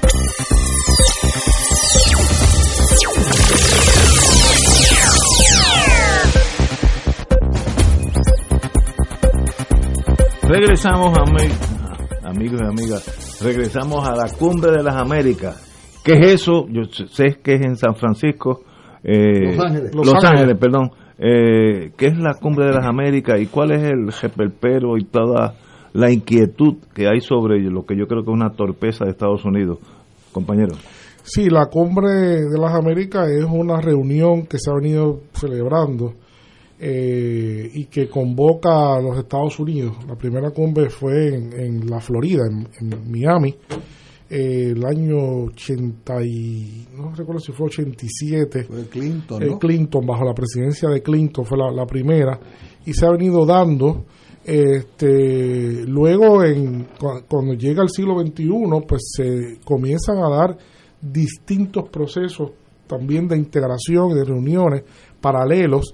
Han, se han creado distintos organismos eh, conjuntamente porque nunca hubo gran satisfacción con la cumbre de, las Américas. Por supuesto, la OEA es un organismo que está bastante desprestigiado en, la, en la región latinoamericana y caribeña.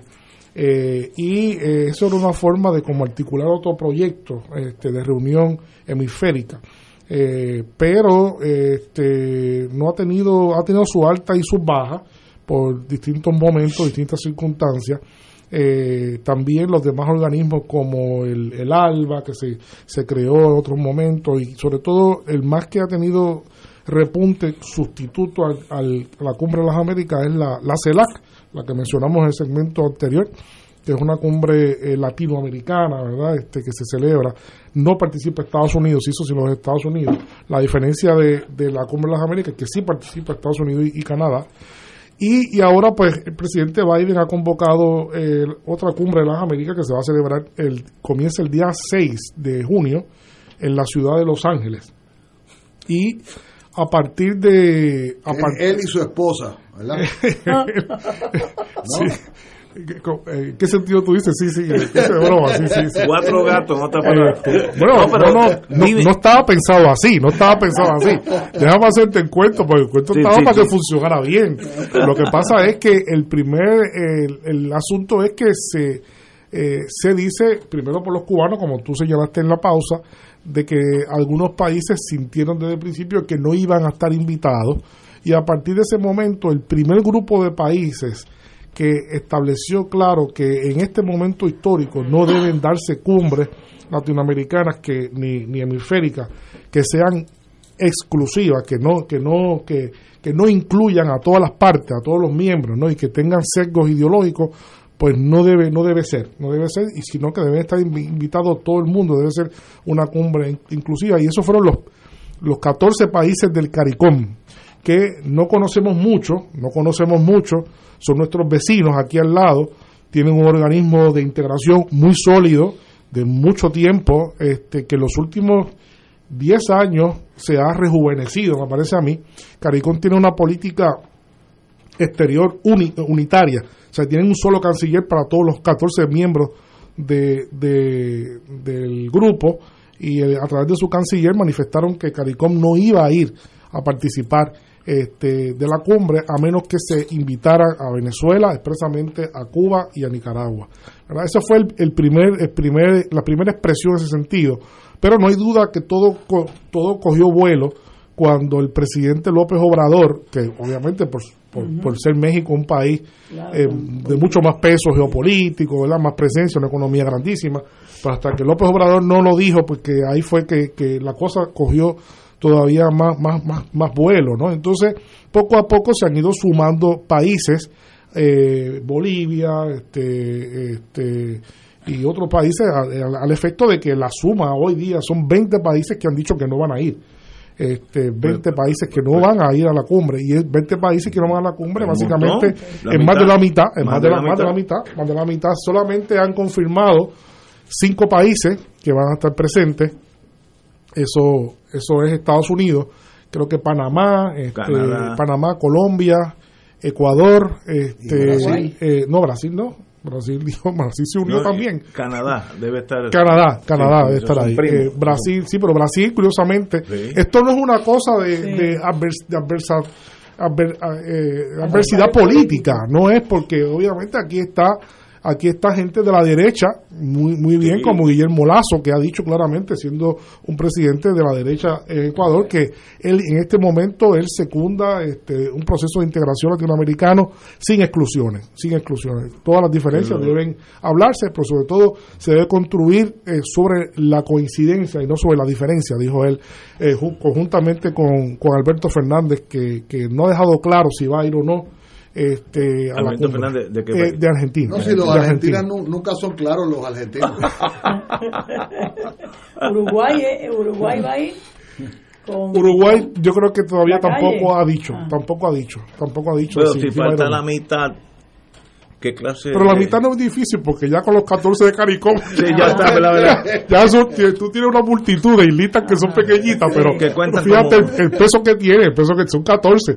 Realmente son 6 países más para llegar a 20. Mira, ¿no? ahí, perdona, eh, eh, eh, Severino, eh, el, el tema de, de la presencia médica cubana sí. es un tema fascinante. Hasta, hasta que entró Bolsonaro, habían cinco mil y pico de médicos cubanos en Brasil, Sí, sí.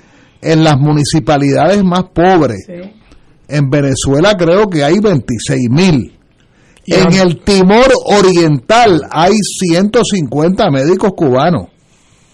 Eso es así. Ahora mismo AMLO está Acaba negociando con de- Cuba acaba de establecer que Cuba le, le, le envíe médicos a México, le envíe médicos cubanos a México y que le abra eh, plazas de estudiantes En Cuba. para que los mexicanos estudien medicina en Cuba.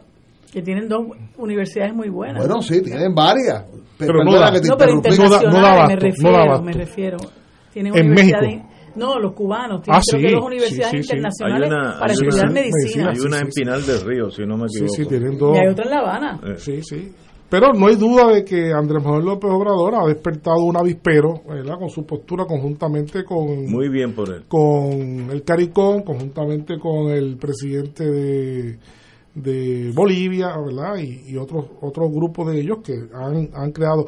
Hay intensas negociaciones, se sabe que se está negociando intensamente en este momento. Eh, se dice por lo bajo, se dice por lo bajo que eh, un grupo eh, negociador se reunió con, con el presidente mexicano en la Ciudad de México en estos días para negociar que él vaya, que se necesita. Y pa- aparentemente hay una negociación en la cual eh, el, el canciller eh, Bruno Rodríguez, Sí. Ah, eh, no, Bruno de cubano. cubano, eh, parece que va a ser invi- va a ser invitado Ah. y pa- parecería ser a la cumbre a la de- cumbre a la cumbre de Los Ángeles, a la cumbre de Los Ángeles. Eh, no está decidido, pero se rumora, se rumora que parte de los arreglos es que vaya él. Eh, también se parte de la premisa que va a invitarse también al canciller venezolano a la, a la reunión. Este, y por supuesto los venezolanos han puesto como condición que no inviten a, a Guaidó, ¿verdad? Porque no puede haber dos, no, no puede haber No dos presidentes, más. no puede haber dos presidentes de un país. Y, que la teoría es que no haya charlatanes en una cumbre. ¿no? Eso, eso mismo. Hecho, hecho, Guaidó, Guaidó es un déjame payaso. déjame decirte, y quien nuevamente, eh, con mucho, con mucha valentía, quienes dijeron eso mismo que tú estás diciendo, fue nuevamente el CARICOM. El CARICOM dijo enfáticamente, no podemos estar en una reunión donde se invite impostores. Ajá. Así lo, así lo dijeron. No, no, aquí se invita al que Oye, es. pero- no, al que no es. el CARICOM está... El caricón eh, está subiendo. no, el caricón, el caricón. Nada Uno, más, piensa- sí, uno sí, siempre sí. piensa esas islitas chiquitas No, no, de no, turismo. no, no, tienen, tienen, No. tienen una, una diplomacia de una altura increíble. Increíble. Una gente capaz, son una, son una gente que están haciendo un trabajo excepcional. Lástima que no los conocemos, porque so- serían unos grandes eh, pues, socios para nosotros en Puerto Rico No, en términos comerciales. ¿no? Wilma Reverón estuvo la semana pasada Eh, por allá. en un seminario especializado del Comité de Descolonización de Naciones Unidas que sesionó en Santa Lucía. Eh, sabemos que la presidenta del comité especial es de Granada, una abogada corporativa muy exitosa, eh, procedente de Granada, un gobierno que no es de izquierda, el que viene de, de No, no, no. gobierno- Esta postura de Caricón no es de izquierda. Por eso, por No eso, es pero No, no, Es una, Eh, es una postura, tú sabes, de dignidad de, De dignidad. países soberanos. Y de ¿no? respeto. cada isla del, del Caribe Oriental, yo estuve por allá hace 10, 12, 14 años, hay un mínimo de 40 médicos cubanos en cada isla del Caribe, Caribe. Oriental a nivel de especialistas. Un día yo le pregunté, eh, con Bahamas había, claro, Bahamas no es Caribe Oriental, lo sabemos. Un día en el Caribe Oriental eh, me dicen, no, Alguna gente pero, piensa que no es Caribe. pero, no, no, claro. Que es Estados Unidos. Eh, un día me dicen, no, aquí hay un problema porque los médicos bahameños este, impiden que entren eh, colaboraciones médicas cubanas.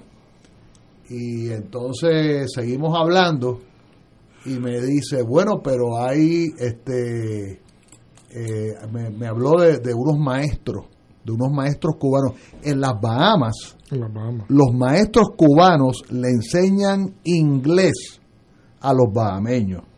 Inglés.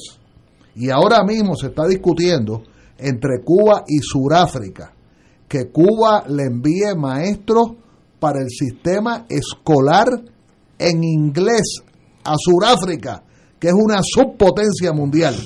El asunto es que yo le pregunto al, diplomático cubano en las Bahamas, le digo, ven acá, ¿y cómo es esta cosa de los, de los maestros? Y me dice, bueno, este, eh, lo que pasa es que tú sabes, me dio la vuelta. Este, lo que pasa es que el único maestro que hay en las Bahamas especializado en niños con autismo oh, es un profesor cubano. Porque daba la casualidad que el nene del primer ministro de las Bahamas eh, es eh, tiene autismo, que no es nada malo, es sencillamente una condición. Una condición, este, este, o sea, que la presencia profesional, eh, humanitaria, es masiva en el Caribe. En el Caribe, la experiencia que yo tuve en varios viajes, varios años consecutivos, es que normalmente habían tres embajadas. Estaba la cubana, la venezolana y una de, los, de las dos chinas. Una de las dos chinas.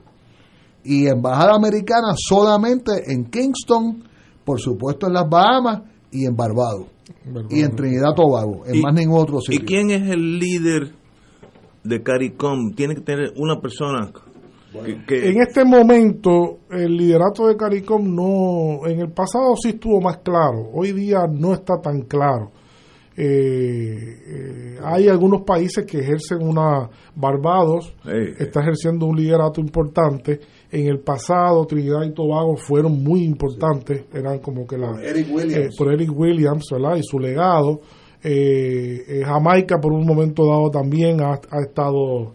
Ha estado pero ahora Santa Lucía también de alguna una manera. O sea, hay, hay un liderato bastante bastante repartido, se puede decir. Pero qué interesante. No, el, caso de caso de Caricón es un caso de estudio, es un caso que habría que estudiar. Este, de hecho, hay mucho potencial. Eh, Puerto Rico debería mirar a esos países y debería establecer relaciones eh, de algún tipo, ¿verdad? Con, con esos países porque están abiertos al mundo, ¿no? Están ahora negociando tratados con China, con Europa, con Sudamérica.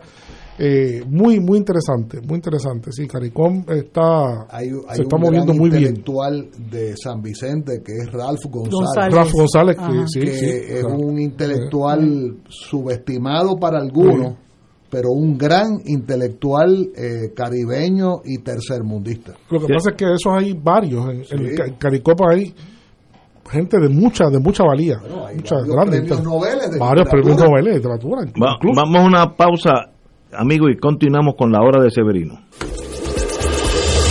Fuego Cruzado está contigo en todo Puerto Rico.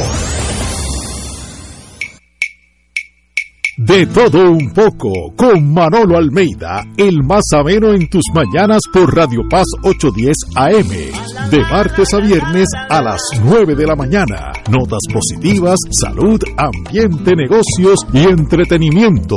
De todo un poco, martes a viernes por Radio Paz. ¡Estamos vivos! AESA, la pequeña gigante, te invita a sintonizar su espacio radial AESA Informa. Todos los jueves a las 4 de la tarde se estará ofreciendo información relevante a los pensionados y jubilados de Puerto Rico. Te esperamos a esa Imparable, auspiciado por MMM Alianza. Te invitamos todos los domingos a la una de la tarde por Radio Paz 810 AM y los sábados a las 7 de la mañana por Oro 92.5 Cuidando la Creación con la hermana Lisi y sus colaboradores. Entrevista, mensajes educativos y dándole voz a grupos que ayudan a cuidar la creación en el mundo. Recuerda por Radio Paz 810 AM, una de la tarde, domingo, sábado por Oro 92.5 FM a las 7 de la mañana.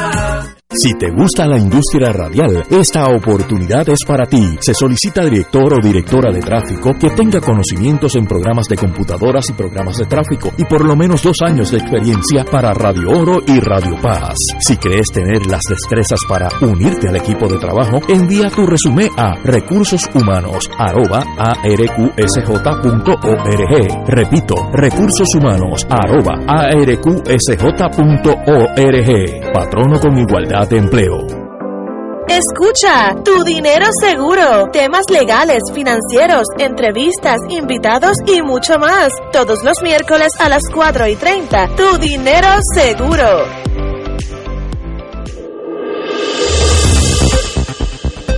Y ahora continúa Fuego Cruzado.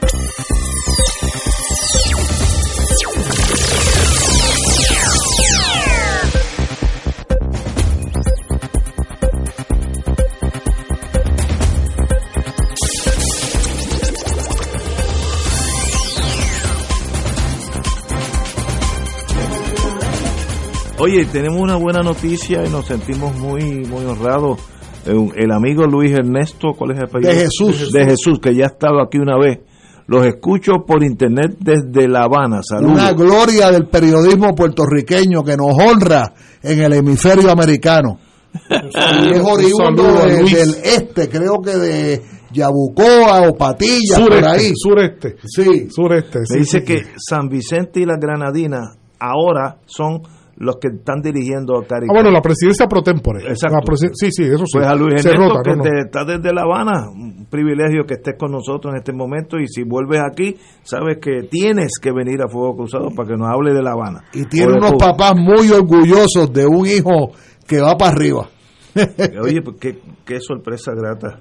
Y digo, y hoy ha sido un día de sorpresa porque como uno es hijo de la Guerra Fría, uno ese Caribe uno lo ve como una isla de ir a comprar Sí, ron barato, Sí, ¿sabes? ahí le- Es- el ahí uno se quedó. las islitas. y no es no es una racismo. parece una broma de que pues que absolutamente por ser un país pequeño pues no tiene significación ninguna.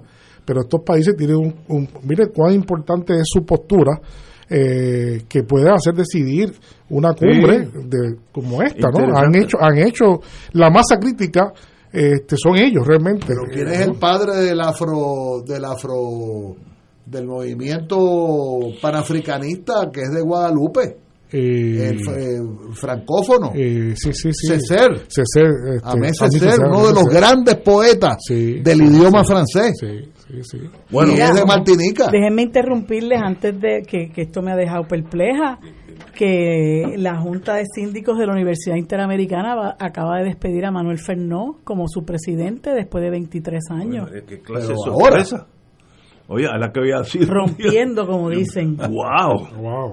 Después de Sopica. 23 Ahí tiene años, que haber un chisme. no se dicen, no se dice este, razones, pero lo acaban de destituir. 23 años en la presidencia del sistema universitario desde 1999. Podría Wow. tener que ver uno especulando que supuestamente le habían quitado el contrato a Wanda Vázquez. No me digas eso. Eh, podría. Y si yo una vez o- yo, yo una vez yo oí un comentario yo una vez oí un comentario de que la junta de síndicos No. de la interamericana es un es una un colectivo bien conservador Neonazi. Eh, bueno yo no diría eso pero, diría eh, bien conservador Ignacio dice, vamos a quedarnos Caricón mejor. No, si es por algo tan pedestre como eso, entonces hombre. peor. Sí. Entonces, sí, es, terrible, es- es terrible. interesante Severino Eso acaba de romper. Ahora mismo. Sí. wow. Es un, es un, en el paisaje de la educación superior en Puerto Rico, Manuel Fernó se ganó una Sí. pos- posición a través de, ¿verdad? de muchos años Sí. en la posición. La interamericana, antes de que él llegara y después que él llegara, es otra cosa, ¿no? Sí. Ha, ha tenido un, un Sí. gran repunte y ha sabido navegar en la institución, no sé, ¿verdad? Uno no, uno no está, uno no Sí. está metido, esperar, pero- uno no está metido en realmente. ese Pero tipo de me- proceso, pero Espero que no haya esa cosa política chiquita, porque Sí, entonces sí, el mundo se está Sí, acabando. sí, eso sí, Sí. que Oye. Argentina acepta invitación de la República Popular de China a cumbre de los eh, a cumbre de los presidentes de los BRICS a celebrarse el 26 de junio, que eso es mañana. Eh, háblame de eso, Argentina. Lo interesante de eso en China, hay que verlo. Lo interesante de eso es que todavía Alberto Fernández no sabe bien si va a ir a Los Ángeles, pero ya dijo que va a ir a Pekín a los BRICS, ¿verdad? Eso, eso, es bien interesante, eso es bien interesante. Y recordemos que Alberto Fernández pues estuvo en una gira tanto en Moscú como en Pekín, no hace mucho tiempo, hace algunos meses atrás, y que en esa reunión había salido a relucir que había la intención de que Argentina se sumase al grupo de los BRICS, ¿verdad? Oh. Eh, para la gente que lo está escuchando, los BRICS, eh, se va a llamar BRICS, BRICSA, se va a llamar BRICSA, eh, que es el conjunto de países, países no alineados, países que son lo que se llaman potencias emergentes, por supuesto China, eh, bueno, vamos a comenzar por la sigla. Brasil, que es la B, la R viene de Rusia, eh, luego viene la C de, China, luego viene la, la, eh, India, ¿verdad? Luego viene la India y por último Sudáfrica. Sudáfrica. Entonces sería de añadir, de añadir esto, de, antes de, hablar de Argentina, debo decir para que estemos claros, esto, este grupo de cinco países tienen el 23% del Producto Interno Bruto del mundo, ¿no? Son países emergentes, pero no, no es una cantidad, no es, una cantidad, no es, cáscara de, coco, ¿no? Y además, como si fuera eso poco ya, tienen casi, casi la mitad de la población mundial, ¿no? Así que tienen una cantidad de población eh, muy notable, un peso específico, son países que tienen indicadores de crecimiento muy grandes y ahora pues eh, están invitando a Argentina, que yo creo que le vendría, vendría muy bien. Argentina, Argentina eh, tiene mucho que compartir con estos países y sin duda alguna en la crisis del 2008 Argentina logró sortearla en gran medida por su ¿verdad? vinculación con Oriente y con nuevos mercados que no fueron los mercados de Europa y Estados Unidos. Así que sería muy interesante eso y llama la atención eh, la presencia de, la futura, lo que se espera que sea la presencia de Argentina en el BRICS en la reunión de finales de junio. Yo lo que no entiendo es la base militar norteamericana que van a meter en Patagonia. Que la, que, que la almirante, aquella amiga que, que, tú decías que la primera vez que una mujer dirigía ah, el Comando Sur eh, cenó eh, en la cumbre con Alberto Fernández y con Cristina Kirchner, que a pesar de que ellos dos estuvieran peleados, estaban en la misma mesa con la señora almirante. Y no entiendo que Argentina, una, eh, un símbolo mundial de, de, la, digamos, el tercerismo, ¿verdad?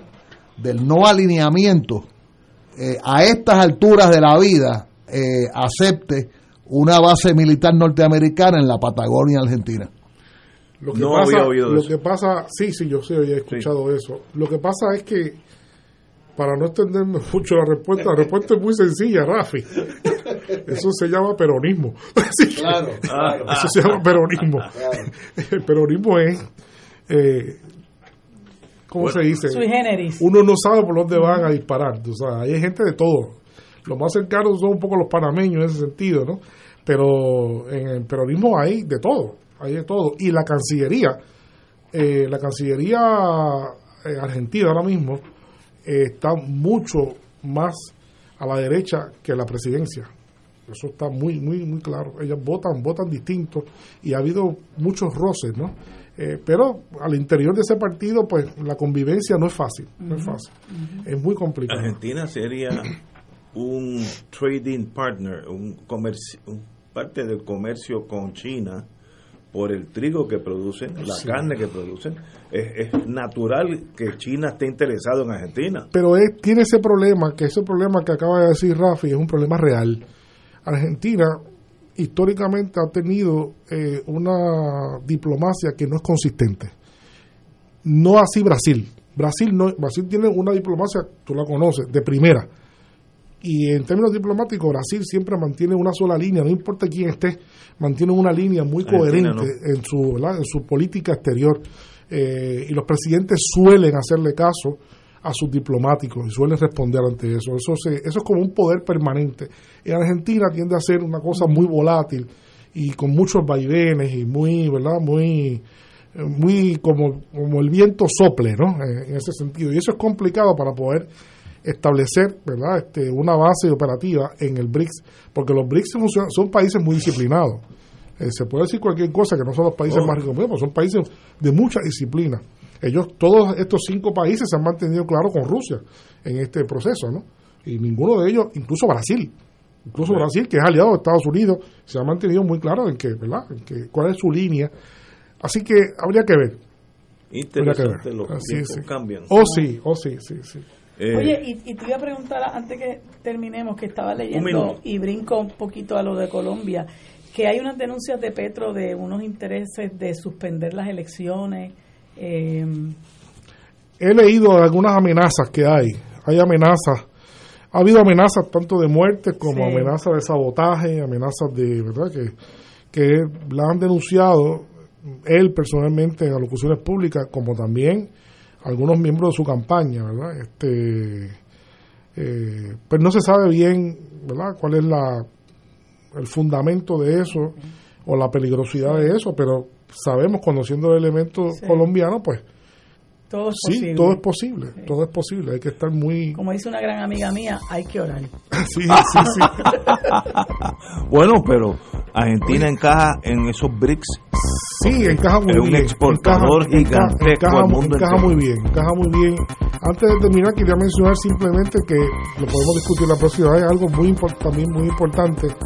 En lo que va de año ya se ha superado la cifra, que es una cifra emocional, de los 100 millones de, personas desplazadas en el mundo, según el alto comisionado. En lo que va de año. En lo que va de año. Todavía no estamos a la mitad del año y ya superamos el año pasado que fue 90.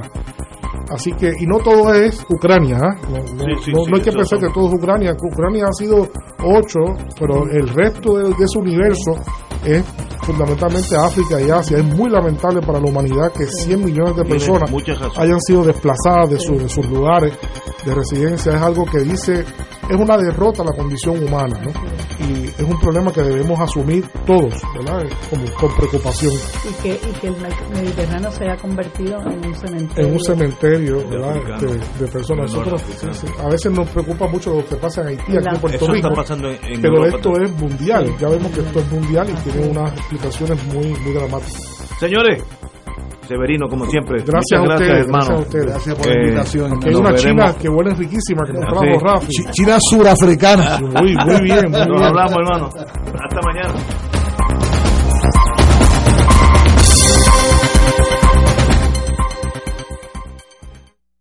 Esta emisora y sus anunciantes no se solidarizan necesariamente con las expresiones vertidas en el programa que acaban de escuchar.